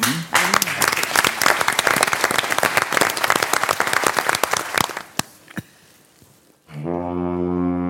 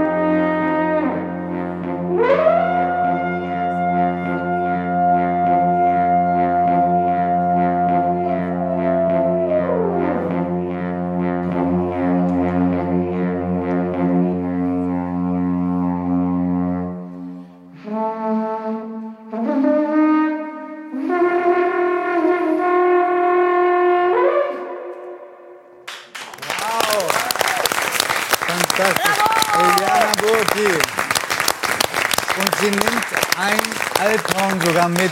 Vielen, vielen Dank. Wir sind schwerst beeindruckt hier. Dies, äh, müssen uns einmal erklären, war von diesen drei Alphörnern, die wir gerade gesehen haben, eins ein ganz klassisches? Das erste, das war ein klassisches Alphorn, genau. Das heißt, eins, wo man eine relativ begrenzte Zahl auch nur von Tönen hat, die man einsetzen kann. Genau, es ist, ähm, das Alphorn hat die Naturtöne. Das ist so, hat eigentlich nur 17 Töne.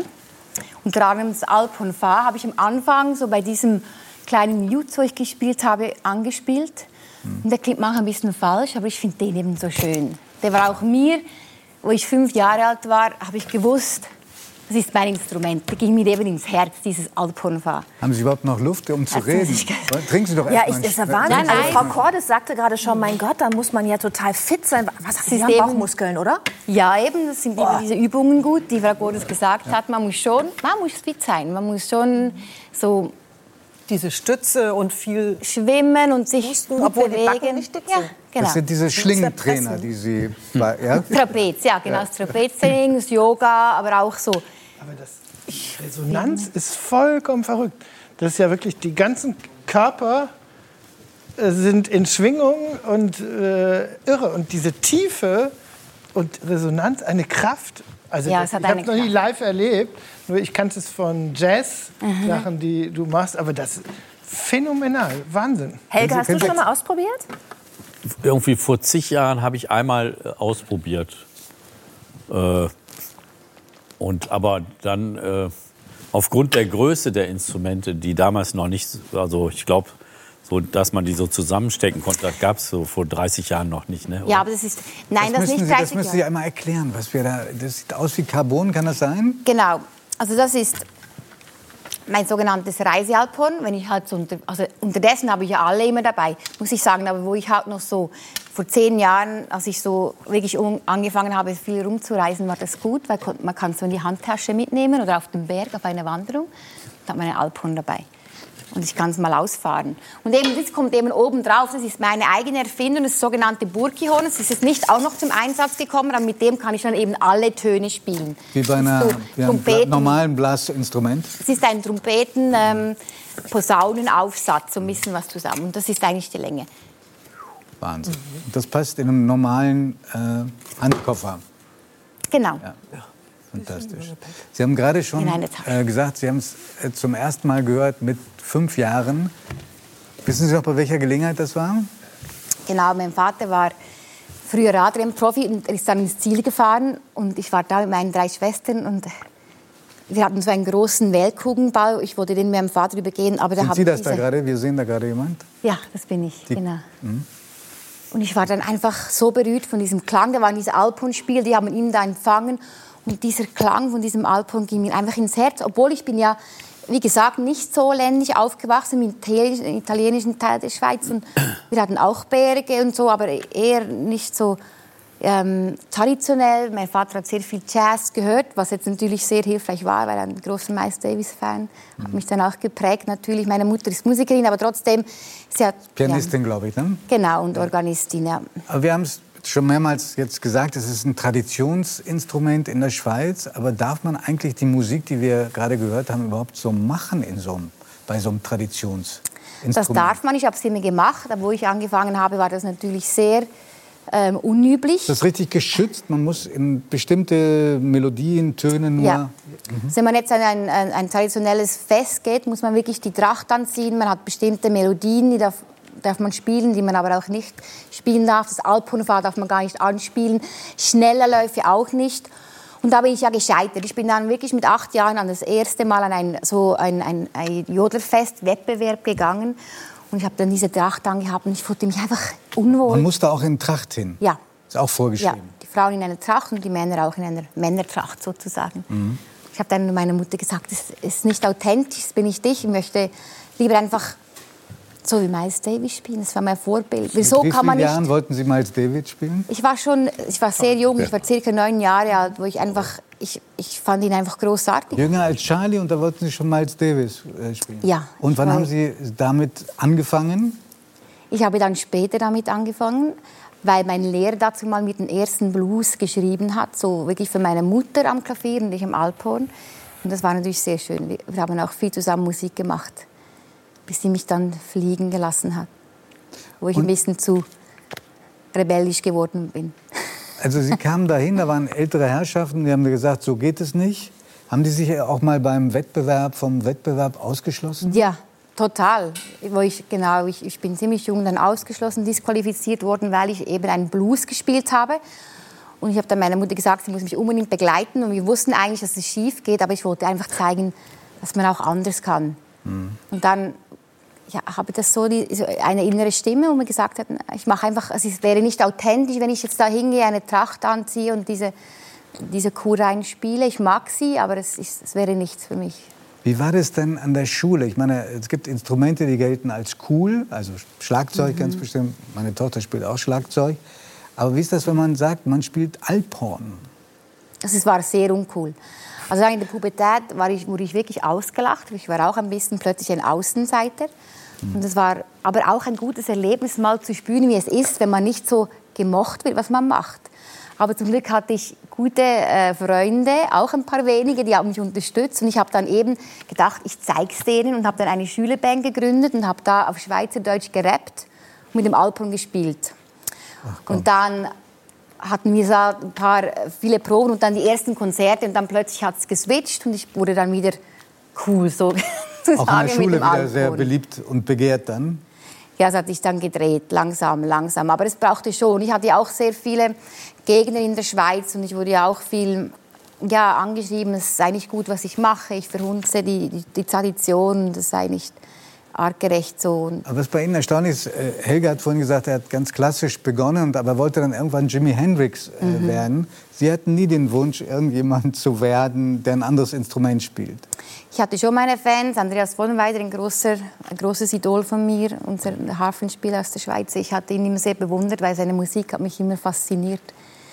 Und ich hatte nicht Idole, Alphorn-Idole sozusagen, weil ich kannte niemanden, der das so macht. Ich verbinde es mit meiner, mit meiner ähm, fünfköpfigen Band. Ich habe einen Schlagzeuger, Gitarristen, Bassisten und ich singe selber auch ein Klavier, habe es auch später noch studiert. Also ich hatte sozusagen nicht ein Idol, aber ich hatte natürlich viele Inspirationen von Künstlern, wo ich gesagt habe, es wäre so. Sie haben ein bisschen schon erzählt, Ihr Vater war Profi, Rennfahrer, Radfahrer, Ihre, heute ist er Arzt, glaube ich. Ja. Ihre Mutter Pianistin. Ihre, bei Ihnen zu Hause muss es bei Familienfesten wirklich bunt zugehen, weil Sie haben noch drei Schwestern. Ja. Die eine ist, wenn ich das alles richtig verstanden habe, die stellt äh, Ziegenkäse her. Ja, Die andere genau. ist Profi-Bergsteigerin und die dritte ist Breakdancerin. Genau. Fan fantastische Ausbeute, oder? Ja, wir sind alle ziemlich anders. Und Aber- anders oder auch alle vier so extrovertiert? Ja, alle vier sehr extrovertiert. Ja. Alle wussten, was sie machen wollten und sind in den Weg gegangen. Das war schön. Das war schön. Wir, sind, wir sehen auch ganz alle anders aus und wir sind sehr, jeder hat so seine Meinung, sehr Persönlichkeit, obwohl wir so sehr nahe, wir sind ja alle nur ein Jahr auseinander. Ein Januar. Ja, genau. Und kommt die ganze Familie manchmal auch zu Ihren Konzerten? Ja, immer Support. Wirklich? Ja, Ah, schön. Ja, doch, doch, das ist unglaublich schön. Aber wir helfen, ich helfe auch meine Schwester heuen. Ich bin dann während Corona-Zeit, die meiste Zeit habe ich in ihrem Geißenstall verbracht und habe da ihr geholfen, ähm, Ach, die. Babygeißen auf die Welt zu bringen und, und zu melken und zu heuen. Das war so eine schöne Erfahrung. Wir Ja. sehen gerade ein Bild, da äh, spielen Sie Alphorn hoch über den Dächern. Ähm, dieses Ding kann man in den Koffer packen. Mhm. Kann man damit auch, oder tun Sie das auch auf den Berg steigen? Ja, ich, ich liebe Bergsteigen, deshalb ist dieses natürlich genial. Das kann ich auf den Rücken nehmen. Ich habe ähm, ein paar ähm, Viertausende bestiegen mit dem Alphorn. 4000er. Ja, In der bin Schweiz hoch. gibt es so hohe Berge, genau. Es gibt schon, also wir sind Eigenmönch und Jungfrau, die Kette, da kann man hochgehen, das sind so zwei Tage, äh, muss man ein bisschen klettern, aber mit dem Alphorn ging das wunderbar. Das Bergsteigen, das ist ein gutes Lungentraining. Wir sind schwer beeindruckt und bestaunen Sie einfach nur. Schön. Stimmt denn die Geschichte oder ist das eine Legende, die, die einfach so gut klingt, dass Sie am, ganz am Anfang Ihre Familie gemartert haben, indem Sie äh, mit einem Gartenschlauch, einem Gartenschlauch versucht haben, Töne zu entlocken? Das ist so. Also man kann wirklich einen Gartenschlauch nehmen, könnte man jetzt auch drauf lockern und dann einfach ein Mundstück vorne reintun und dann, wenn man das so in der Luft schwingt, da gibt es doch so tolle Schwingungen und das klingt wunderbar. Nein, ich habe dann ein bisschen meine Schwestern genervt, oder? Wenn wir in die Ferien gefahren sind, habe ich immer diesen Gartenschlauch dabei gehabt und habe sie dann voll getrönt. Aber es ist ein gutes Training, auch im Auto. Ich habe viel einen Gartenschlauch oder das Mundstück, wenn man lang fahren muss dabei und da kann man da reinpusten. Und man muss ja diese Muskulatur oder eben die Bauchmuskulatur, ist auch ein gutes Training, das Alpenspielen. Also.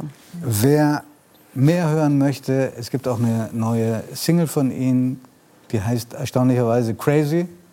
Wir freuen uns sehr, dass Sie hier sind. Vielen, vielen Dank, Danke Eliana. Burki. Dankeschön. Dank. So, Herr Klussmann, Dr. Kinner, was haben Sie denn in den letzten anderthalb Stunden gelernt, was Sie vorher noch nicht wussten? Aus den Gesprächen unserer Gäste. Ich kannte den Begriff noch nicht, den Schlingen. Genau, Schlingentrainer haben wir gelernt. ne? Doch, aber äh, Sie hatten doch gesagt, Sie wissen, was ein Schlingentrainer ist. Oder war das wirklich ein Bluff? Verdammt! Verdammt! Ausschneiden. Muss man Das muss das ich auch natürlich auch lernen, das Blöffen, ja. Muss man das auch gut können? Also wenn man in dem Beruf arbeitet, in dem Sie arbeiten, in dem man also quasi das Wissen zu seiner Profession gemacht hat, dass wenn man mal was nicht weiß, dass man dann einfach gut blufft und pokert? Das habe ich über die letzten Jahre trainiert vor der Kamera. Und ich muss sagen, es ist auch relativ einfach, weil wenn man schon den Ruf hat, dann glauben einem sowieso alle, dass man alles weiß. Das stimmt, es wird dann irgendwann einfacher. Ja, bis man auffällt, wie gerade eben. Ich glaube, ich habe es auch schon in der Schule gelernt mit dem Bluffen. Haben Sie auch was gelernt jetzt aus den Gesprächen mit unseren Gästen, was Sie vorher noch nicht wussten? Ja, also äh, aus jedem einzelnen Gebiet nimmt man ja was mit. Also das ist eigentlich immer, der ganze Tag ist immer äh, Lernen und, und Neues erfahren. Und äh, ich, ich finde das alles, äh, alles sehr interessant. Und ich finde halt auch interessant immer, wenn ich in, in Kontakt komme mit Gebieten, auf denen ich mich vorher nicht ausgekannt habe oder mit denen ich mich noch nicht so intensiv beschäftigt habe. Das bringt mein Beruf als Übersetzer mit sich. Da beschäftige ich mich auch mit Gebieten, die ich nicht unbedingt mir selbst aussuche, sondern die dann auf mich zukommen und, und ich lande dabei. Und das, das bringt mich halt immer weiter. Und das finde ich sehr schön. Das Schöne als Quizzer ist man immer auf der Suche nach guten Quizfragen. Und Mhm. äh, hier habe ich schon eine entdeckt, also wo zum Beispiel das Pseudonym von Ihnen herstammt. Und ich muss noch ein Krimi-Quiz schreiben und ich habe schon mal eine Frage, die nehme ich mit. Also welche wollen Sie jetzt aber nicht sagen, ne? Dann könnte Naja, naja das, woher, das, Woher das- äh, woher das Pseudonym, Pseudonym stammt. Ah, okay, okay. Das ist übrigens auch so eine Sache. Man geht irgendwie mit anderen Augen durch die Welt. Also man sieht irgendwo immer Quizfragen. Man, man, äh, auch wenn man selbst man überlegt sich ja einerseits, wie kann ich selbst Quizfragen schreiben oder auch auf welche Ideen könnten die Autoren kommen, die uns die Quizfragen stellen. Und insofern Ist das der berühmte Trüffelschwein-Modus, Herr Das Klussmann? ist- ja, das Mit dem Sie durchs Leben gehen, eigener Ansage nach? Ja, tatsächlich, so nenne ich das. Und ich äh, suche immer nach interessanten Informationen, mit denen ich meine Umwelt begeistern kann oder die ich verarbeiten kann in Quizmeisterschaften oder auch in Quizsendungen. Und äh, ja, immer, immer, äh, mit denen ich mich auch selbst begeistern kann. Weil letztendlich ist das die Quintessenz vom Lernen, sich selbst begeistern zu können für alle möglichen Themengebiete. Weil ansonsten bleibt es nicht hängen. Das wollte ich gerade fragen, weil ich habe das auch oft, dass ich denke, Mensch, das ist ja interessant, dann merke ich mir das mit dem Alphorn, ach, aus Carbon kann man zusammenklappen und so. Ich glaube, das merke ich mir jetzt auch, aber es gibt ganz viele Dinge in meinem Leben, die ich irgendwie aufschnappe, beruflich, wo ich noch mal was nachrecherchiere, was nachgoogle. Das ist dann da für den Tag, vielleicht auch für zwei, drei Tage, aber es setzt sich nicht ins Langzeitgedächtnis. Äh, ist, das, ist das ein Talent, was man haben muss, dass man sich Dinge besonders gut merken kann? Kann man es trainieren? Gibt es Tipps, die Sie uns mit auf den Weg geben können? Ich glaube nicht, dass wir jetzt Gedächtnismeister sind oder so, sondern äh, aber es ist schwer, es ist eigentlich auch schwer zu sagen, weil wir es ja nicht anders kennen als das, was wir machen. Also, Nun gut, wir wiederholen natürlich auch Ja. über verschiedene Wege. Also wir lernen eine Information über den visuellen Weg, über den auditiven Weg, äh, sehen sie wieder in einem anderen Kontext. Und das hilft natürlich dann. Das ist alles eine Wiederholung.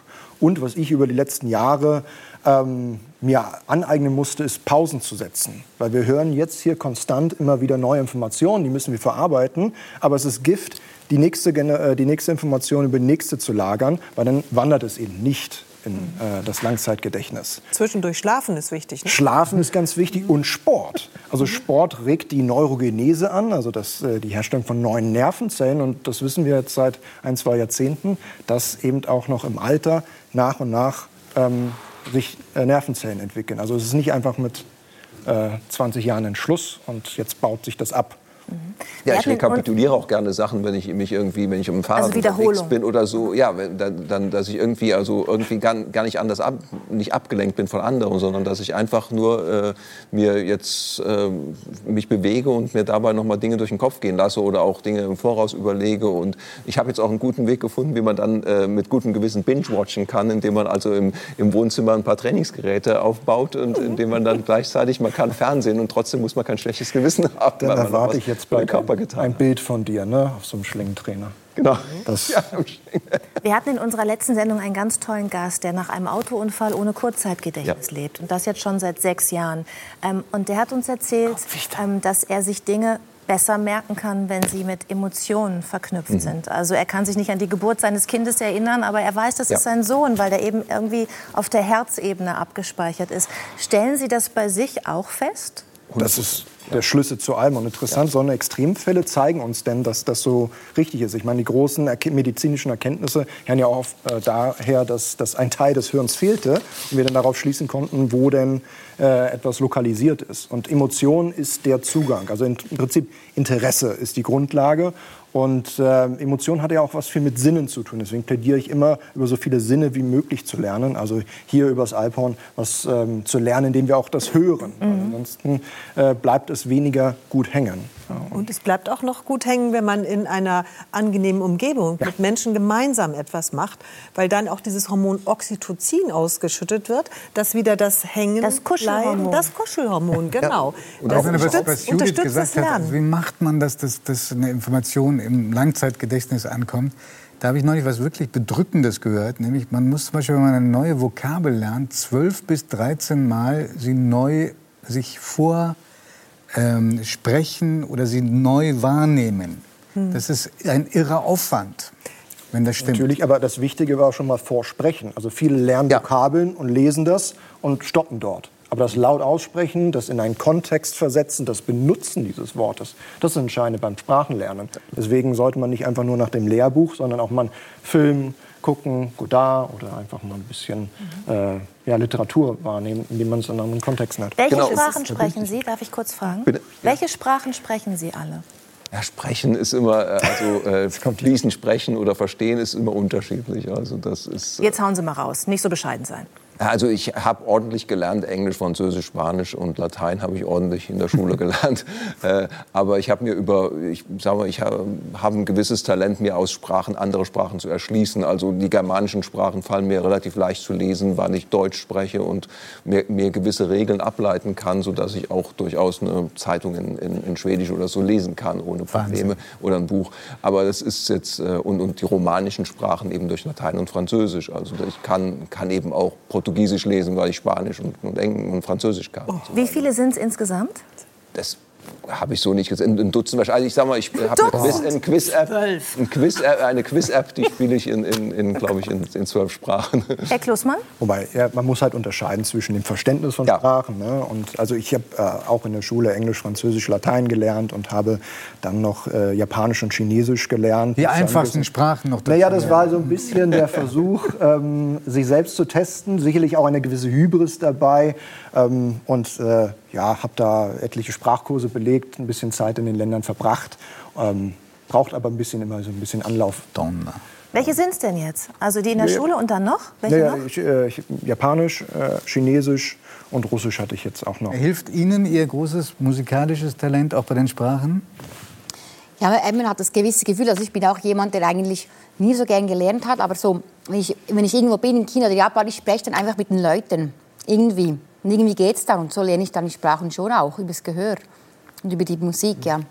Ich würde gerne noch mal so ein bisschen Ursachenforschung betreiben, ne? weil sich unsere Zuschauerinnen und Zuschauer ja auch gewünscht haben. Kriegt mal was aus denen raus. Wir gehen jetzt mal in die Biografie, auch weil wir viel über Kindheit gesprochen haben und darüber, wo Talente angefangen haben, sich zu zeigen. Charlie ist hier, hat mit elf Jahren gerade virtuos Schlagzeug gespielt. Wann war bei euch klar? Ich meine, jedes Kind ist neugierig, ne? Und jedes Kind hat Wissensdurst. Aber wann war bei euch, bei Ihnen klar, okay, hier ist irgendwas, das ist außerordentlich? Das ist besonders.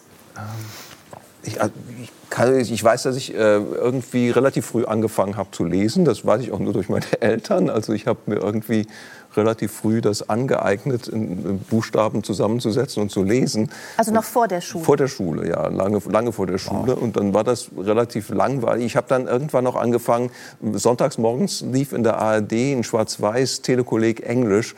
Und äh, witzigerweise sprachen meine Eltern nicht Englisch, weil sie so in der, in der Kriegsgeneration waren äh, und, und, und viel Schule ausgefallen ist. Und äh, ich habe das mir selbst beigebracht. Und da sagte ich, ich hätte gerne mal so ein Englischbuch, äh, so ein Lehrbuch zum, zum Telekolleg und so weiter. Und ich konnte also, bevor ich in die Schule kam, Schon konnte ich Englisch? eigentlich schon Deutsch schreiben, sodass ich die ersten zwei Schuljahre, die waren relativ langweilig. Und dann hat meine Lehrerin gesagt, dann setz dich doch in die hintere Bank und lerne Englisch dann weiter und so. Also das war relativ früh und das hat sich dann so weiterentwickelt. Und dann, bei mir war einfach ein Interesse an Sprachen zum Beispiel. Da sagt noch einer, Fernsehen macht dumm, ne? Auf keinen Fall. Das, also, das sage ich. Ich bin derjenige, der das ein, ein großer Verfechter des Fernsehens in dem Sinne, dass es als Medium durchaus bilden kann. Aber Inhalte äh, legt man selbst fest. Also welchen Sender man schaut und was man sich da anschaut, das ist natürlich entscheidend dabei. Herr Klusmann, wie war das bei Ihnen? Bei mir war das bei der Mathematik. Also ich habe mir Rechnen beigebracht und äh, konnte also das große einmal eins und dividieren, multiplizieren. Schon vor der Schule? Ja, ich hatte irgendwie ein Faible für Zahlen, habe mir alles durch Zahlen geordnet. Daher hatte ich auch dann gewisse geschichtliche Ereignisse drauf, weil ich das mit einer Zahl verbunden habe. War ein bisschen so leicht neurotisch anders. Ich war auch ich damals ein Außenseiter, aber hatte so ein bisschen Ordnung in meine Welt gebracht. Und dann habe ich angefangen zu sammeln, also Hauptstädte zu sammeln. Und ich kannte dann drei, vier Hauptstädte und dann wollte ich alle anderen Hauptstädte kennenlernen. Was ist zuerst da? Ist zuerst ein bisschen Einsamkeit da und dann flüchtet man sich in sowas? Oder, oder ist man einfach genial und dadurch anders und ein Sonderling und wird dann auch so ein bisschen einsam? Also genial sicherlich nicht. Ähm, Einsamkeit habe ich nicht gespürt. Ich konnte mich selbst sehr gut beschäftigen. Aber ähm, sicherlich folgte irgendwann so eine Sicht auf mich, die herrührte durch die Sicht von anderen auf mich. Also der wollte ich entsprechen. Für mich war es sehr, sehr heilsam, ähm, als Außenseiter auf einmal wahrgenommen zu werden, als also der Typ, der irgendwie die ganzen Hauptstädte kannte. Und dann war es so eine äh, selbsterfüllende Prophezeiung, dass ich ja auch die Person sein wollte, die alle anderen Sachen weiß. Und so habe ich mit der Zeit dann einfach ähm, gesammelt. Ja, fällt Ihnen nicht auf, dass die Außenseiter alle hier sitzen? Ja, ja, deswegen haben es sprechen wir es an. Normal. Ja? Die, die haben es doch geschafft, die Ja, wir, wir, Außenseiter. sind die, wir sind die, die beim, beim Zusammenstellen der Mannschaften, der Fußballmannschaften in der Schule Ja. immer als Letzte ausgesucht wurden. Äh, das, Also, ja, ja, also beim Fußball bestimmt, ja. Ja. bin freiwillig ins Tor gegangen. Ja. Aber, aber ich muss auch sagen, ich muss wirklich sagen, ich habe mich nie einsam gefühlt oder als, als Außenseiter oder, oder so. Ich, ich konnte mich sehr gut mit mir selbst beschäftigen und, und habe das aber auch genossen. Also nicht, dass das arme Kind keiner spielt mit dem, sondern ich wollte meine Zeit auch für mich haben. Aber andererseits, äh, wenn ich, ich, ich habe immer Freunde und, und äh, wie Helga auch schon sagte, also wichtiger ist, gute Freunde zu haben, als viele Freunde zu, viele Freunde zu haben. Ja, heute ist noch schlimmer mit Facebook und so. Jeder ist Freund von jedem.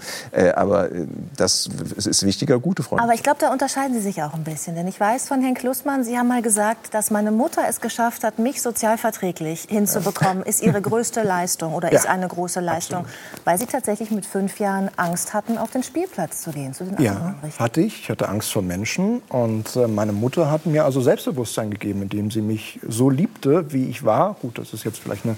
Aber sie, sie hat mich, sie hat halt nicht geschaut, wie kann ich aus dem jetzt noch was Großes Akademisches machen, sondern wie kann ich mir erstmal was mit auf den Weg geben. Und das war das Wichtigste überhaupt, äh, Liebe und die bedingungslose Anerkennung. Und dafür bin ich unheimlich dankbar, weil sonst wäre ich auch nicht der geworden, der jetzt hier sitzt und hätte auch nicht das Wissen so mir aneignen können, weil ich dann, glaube ich, irgendwann als Person gescheitert wäre. Wann war der Punkt, wo sich das gedreht hat, wo man vielleicht erst äh, so ein bisschen sonderbar war und dadurch auch Einzelgänger und dann irgendwann gab es ja diesen diesen Twist, ne, wo man plötzlich ganz interessant wurde, weil man so viel wusste. Und ich weiß, dass, es, dass Sie unglaublich viele, darüber haben wir auch letztes Mal gesprochen, Liebesbriefe bekommen von Zuschauerinnen, äh, weil Wissen eben auch sexy ist. Das muss doch irgendwie so ein innerliches, oder? So, yes. Ja, ich, das, das war tatsächlich so in der, in der vierten, fünften Klasse, habe ich das gespürt. Und das war aufbauend. Aufbauen. Äh, Schön- Absolut. Und äh, so hat sich dann nach und nach ein sehr introvertiertes Kind zu einem durchaus äh, in gewissen Bereichen extrovertierten Mann entwickelt. Ja.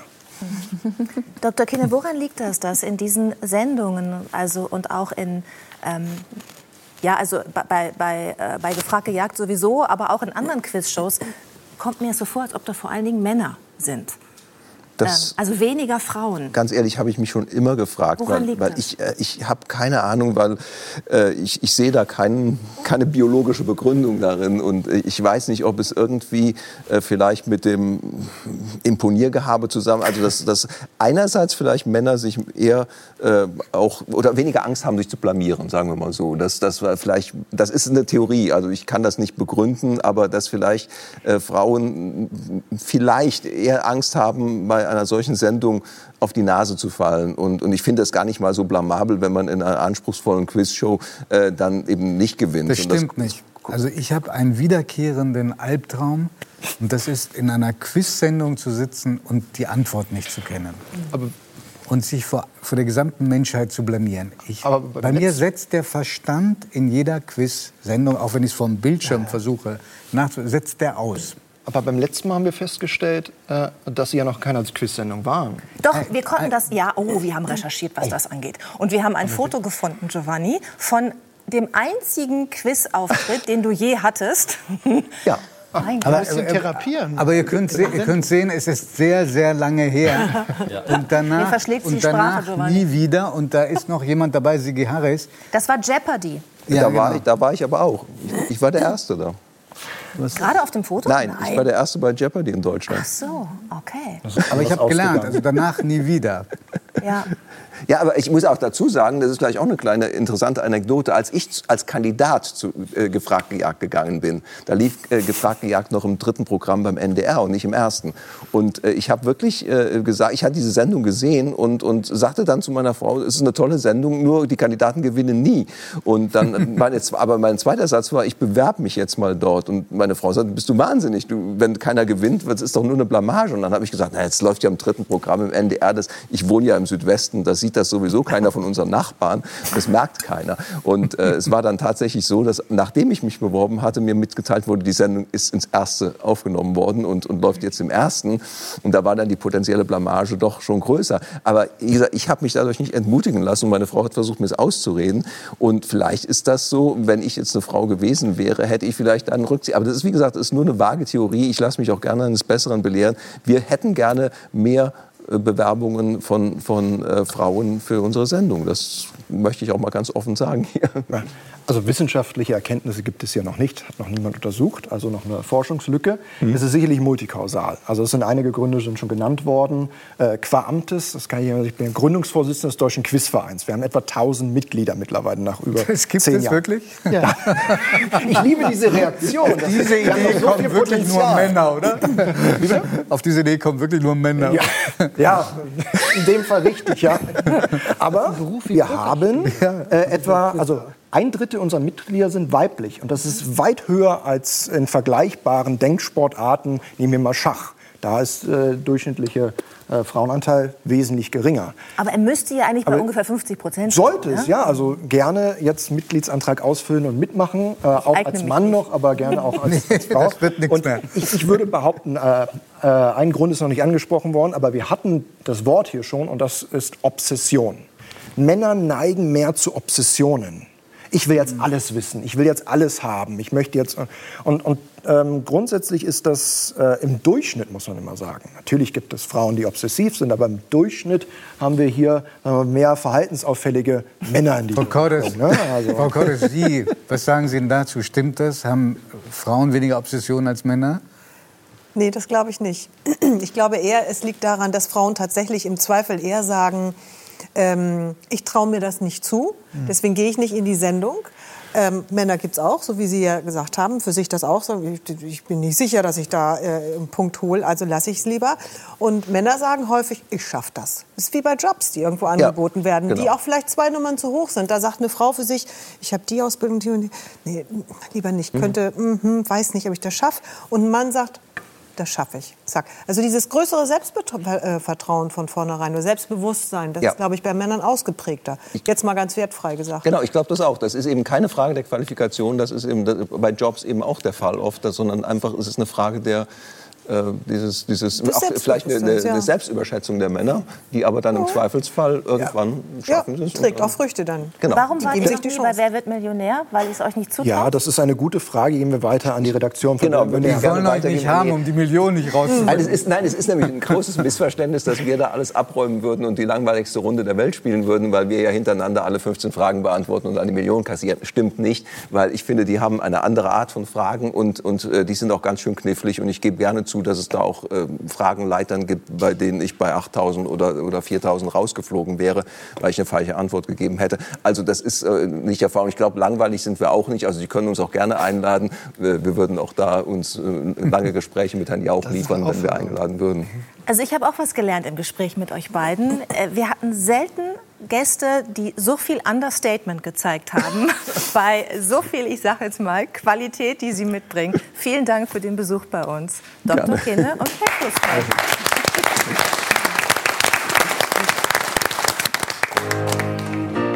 Dieser Mann ist ein vielseitiger Künstler. Michael Engels, besser bekannt unter dem Namen Mickey Krause, versetzt sein Publikum stets in Ekstase. Zentrales Motiv seines Schaffens ist das Stilmittel der Übertreibung. Sein Övre mit Titeln wie Zehn nackte Friseusen fasziniert auch Klassikvirtuosen und reicht von Geh doch zu Hause, du alte Scheiße, bis hin zu Bist du brown, kriegst du Frauen. Auf der Mittelmeerinsel Mallorca hat er dies zu einer neuen Kunstform entwickelt, den Ballermann-Hit. Virtuos vorgetragen vor fachkundigem Auditorium. Oh Schmiedchen Schleicher mit dem elastischen Beine. Einst hüftsteifer Hasardeur erweitert Krause im Frühjahr sein künstlerisches Repertoire und widmet sich dem Tanz in der Unterhaltungssendung Let's Dance. Neue Schaffenskraft schöpft Krause auf Norderney, seiner zweiten Heimat, beim Laufen zum Beispiel, es sei denn, er bekommt zufällig Gesellschaft. Dann lässt der Künstler Mickey Krause auch mal fünfe gerade sein, bestellt sich einen Drink, schnappt sich das Mikro und ach, das erzählt er uns am besten selbst.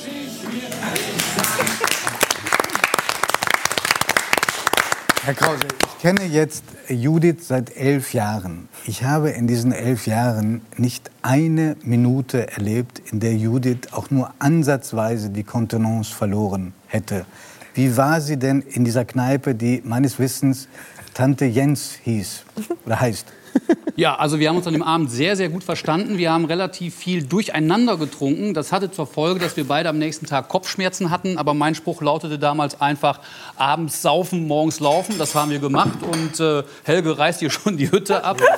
Und es war, war ein toller Dreh. Und äh, ich freue mich immer wieder, wenn ich darauf angesprochen werde, äh, ich habe dich mit Judith Rakos wieder äh, im NDR gesehen. Das wird häufiger wiederholt. Also so schlecht war es wahrscheinlich nicht. Ich bin, also ich meine, ich gehe sowieso selten joggen, aber dann auch, mir war so schlecht bei jedem Schritt. dachte ich, Also, du hattest auch einen Kater? Ja, weil wir natürlich auch, ich meine, das war ja auch eine Fernsehsendung, wir mussten natürlich auch ständig die Einstellung wiederholen. Dann hieß es immer, kannst du Noch das mal Glas Schluck. noch mal voll machen? Das passt uns nicht zu den Bildern von gerade und wir haben die ganze Zeit trinken Und müssen. vor allen Dingen, wir haben echt alles durcheinander getrunken und Getränke, die ich noch nie vorher getrunken habe, gar nicht kannte.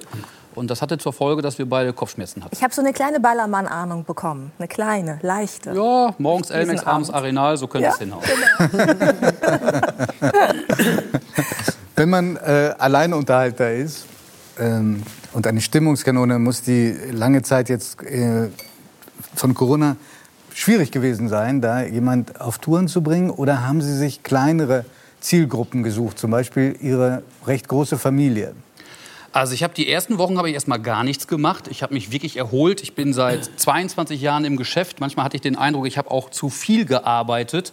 Und deshalb kam die Pause recht gelegen. Geplant war eh äh, eine Auszeit, sechs Monate äh, Auszeit wollte ich nehmen im November 2020. Das ist jetzt ein bisschen länger geworden. Aber ich bin relativ schnell zur Ruhe gekommen und habe dann aber festgestellt, ich muss jetzt wieder was machen und habe dann eine eigene Aktion geplant über, über Instagram und Facebook. Krause zu Hause, die verrückte halbe Stunde. Ich habe 30 Minuten lang, lang Lieder gesungen. Ich habe sogar einmal Katzeklo gesungen, aber auch halt eben Songs von mir. Lieder aus den 70er, 80er Jahren, Schlagerlieder, äh, ein Festival der Liebe, einfach um selber Spaß zu haben an dem, was ich da gemacht habe.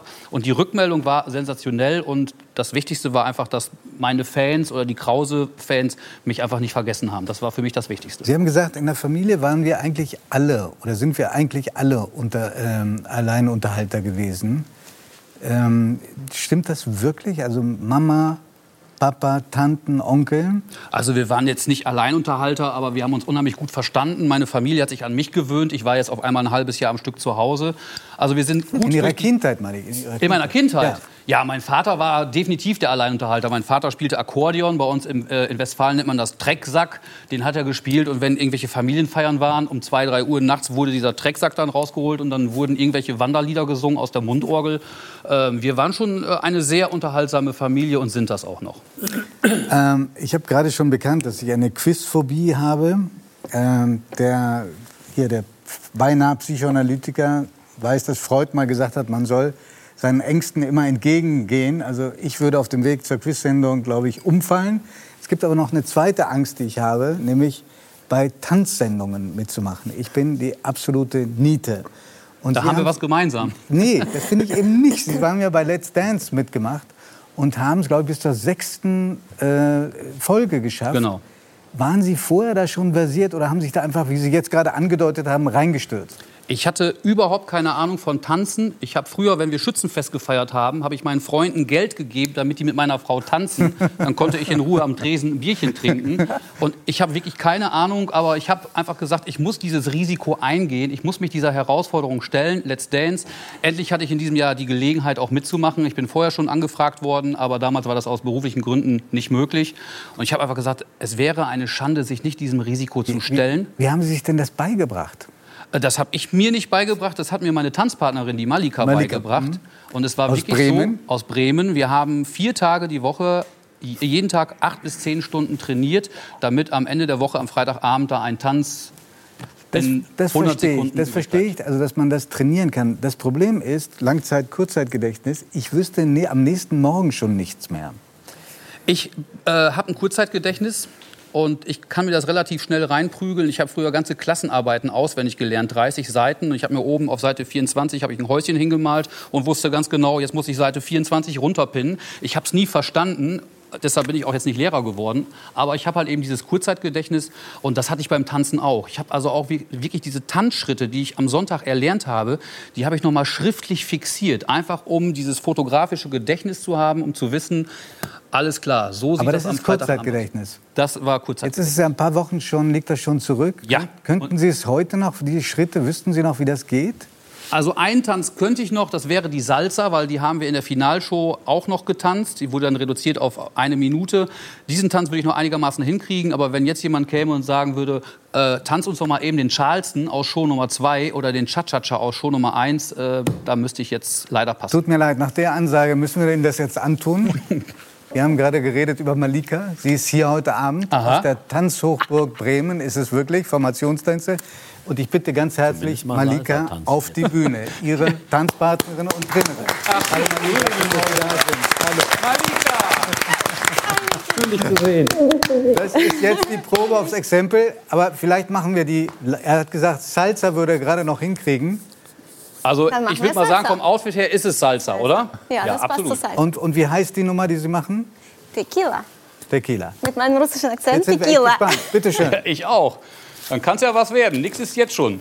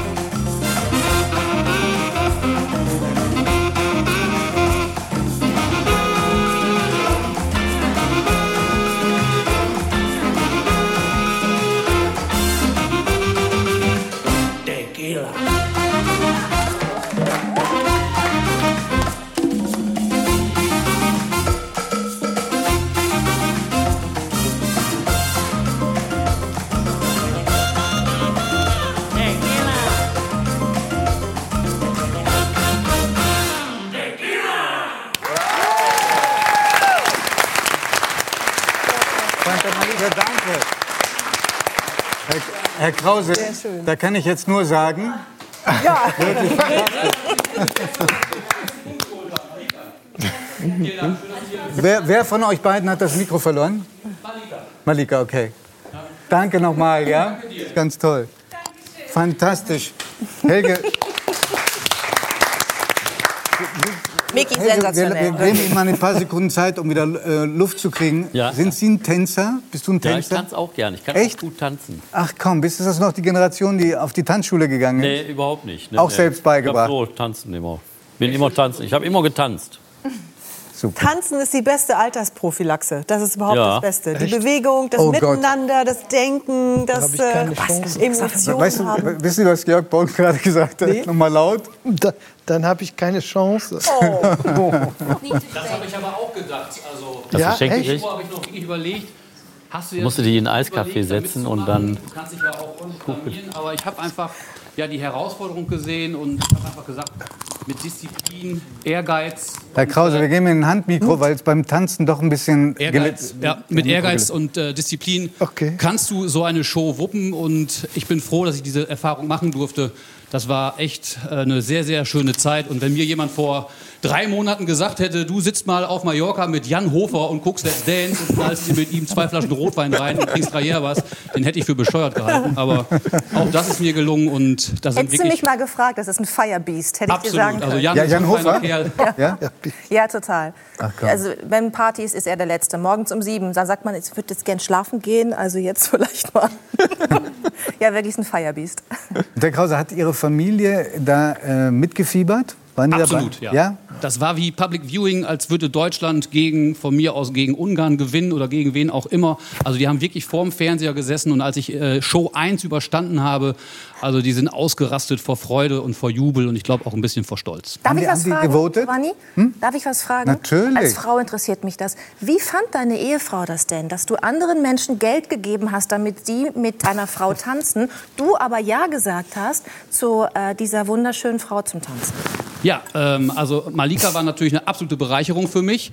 Äh, Let's Dance hat unheimlich viel Geld gekostet. Jede Woche, um das noch zu beantworten, 100 Euro nur an Telefonkosten meiner Kinder. Aber Und, toll, ähm, für den eigenen Vater, hoffentlich nicht für jemand anders, für Äh, Jan ja, das war Hofer. für mich. Und letzten Endes war Let's Dance für mich ein bezahlter Tanzkurs und das war großartig. Also sie hat es gut gefunden, weil du es jetzt kannst. Genau, meine Frau fand super, aber sie sagte, mit den Tänzen, die du gelernt hast, können wir jetzt nicht auf dem Schützenfest überzeugen. Glaube ich zumindest. Cha-cha-cha beim Schützenfest. nicht. Ich habe ja, Außenseiter. Sie waren vor fünf Jahren, oder wollten Sie gerade? Ja, dann wäre man wieder ein Außenseiter. Macht auch Spaß. Ja, aber ich muss sagen, ich bin der einzige Außenseiter wahrscheinlich in dieser Runde, der keiner war. Also ich war immer so der, der Suppenkasper, der Klassenclown. Ich war beim Fußballverein ganz vorne mit dabei. Ich war auch Ich kein hatte schon immer die große Fresse und ich äh, habe heute Gott sei Dank auch noch den Freundeskreis, den ich vor, vor 40, 50 Jahren hatte. Ähm, klein, aber fein Sie, Freundeskreis. Sie leben ja auch noch in, in, an dem Ort, an dem Sie zur Welt gekommen sind. Genau. Ich lebe in der Gegend von Münster, da bin ich geboren, aufgewachsen und ich habe letztens gesagt, da werde ich auch alt werden. Wir haben vorhin, vielleicht müssen wir das noch aufarbeiten, so ein peinliches Bild ge gesehen. Ich im Alter von 13 Jahren bei so einer Quizshow und da war auch Sigi Harreis. Die hat das, glaube ich, damals moderiert oder sie war auch Gast. Die hat eine Verbindung für, zu Ihnen gehabt. Genau, ich habe an einem Talentwettbewerb teilgenommen mit meiner Band, die damals hieß The Solution. Wir wollten ja 1985 ziemlich cool sein, 86 war es. Und am 21. Juni 86, äh, meinem Geburtstag, habe ich bei diesem Wettbewerb mitgemacht und Sigi Harreis hat diese Veranstaltung moderiert. Und von 13 Acts haben wir direkt Platz 2 belegt und ich hatte ja, hatte die Aufgabe zu singen und das Publikum auf links zu ziehen. Und das war mein Schlüsselerlebnis. Mir, mir ist als einziger Act gelungen, wirklich 2000 Menschen innerhalb von zwei Minuten zu bewegen, aufzustehen, mitzufeiern. Wir waren der einzige Act, bei dem Zugabe gerufen wurde. Und das war mein Schlüsselerlebnis, wo ich gesagt habe, ich glaube, du bist jemand, der auf die Bühne gehört. Also wenn ich jetzt richtig in der ähm, Eile ähm, mitgerechnet habe, dann war das vor 35 Jahren. Seitdem stehen Sie auf der Bühne.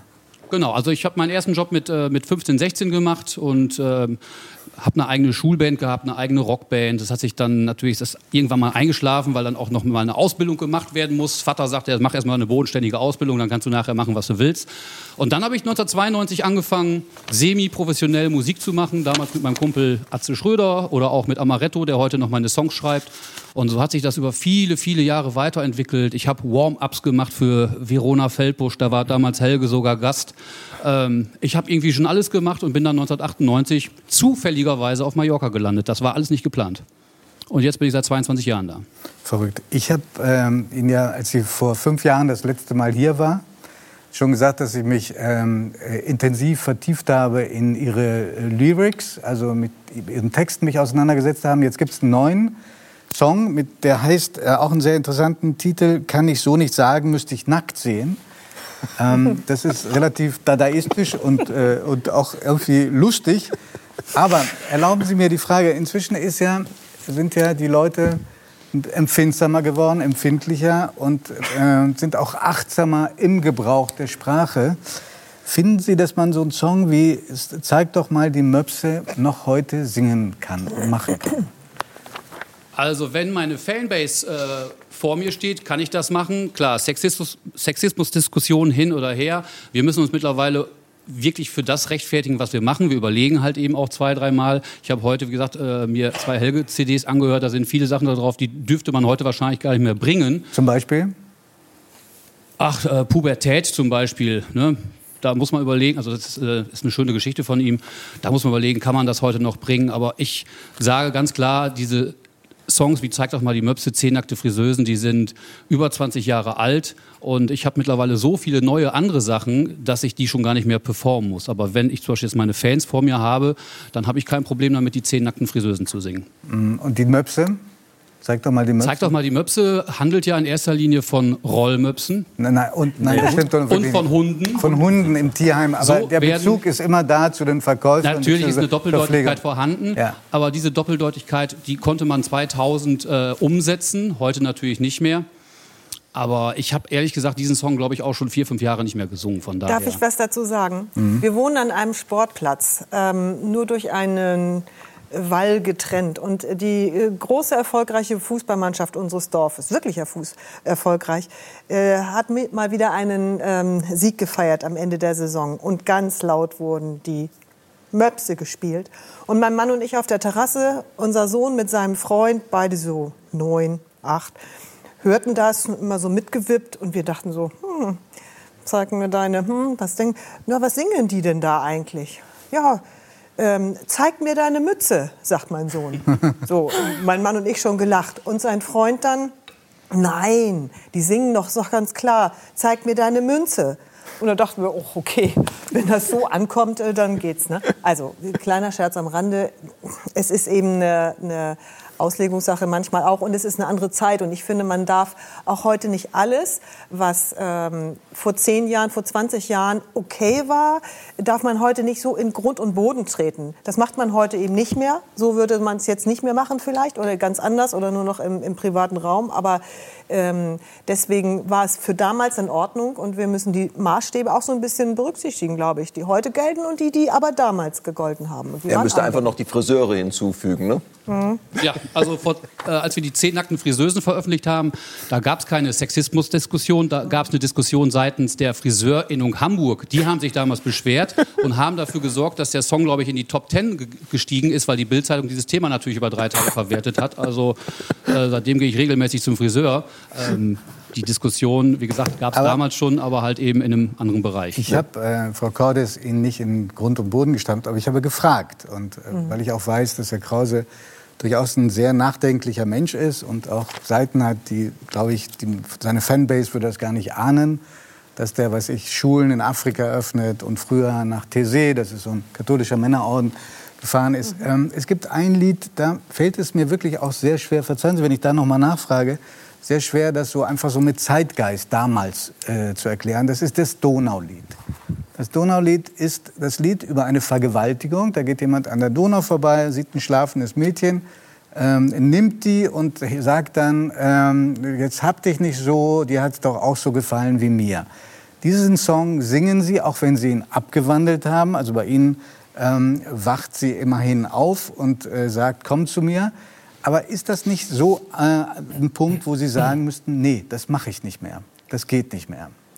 Diesen Song habe ich 2012 gesungen mit dem Text, wie wir ihn singen. Der hat in keinster Weise was mit einer Vergewaltigung oder mit der Verharmlosung einer Vergewaltigung zu tun.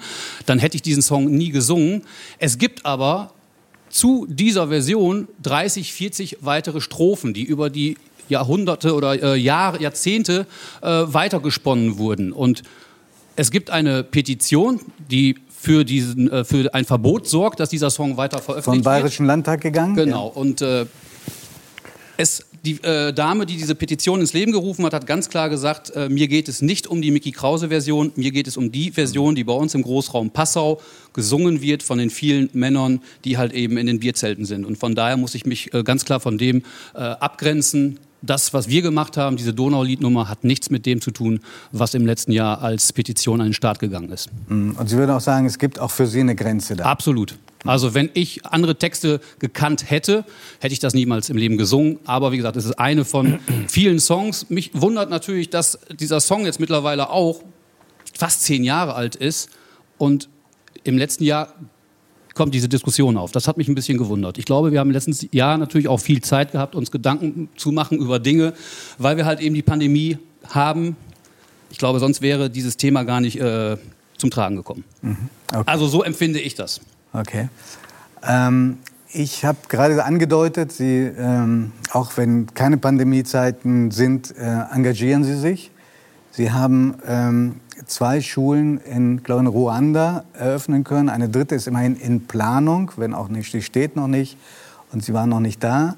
Eine haben Sie bei der Eröffnung äh, besucht und was mich ähm, sehr äh, beeindruckt und auch amüsiert hat, ist, da ist ein Mickey Krause-Song gesungen worden. Und diesen Ausschnitt haben wir.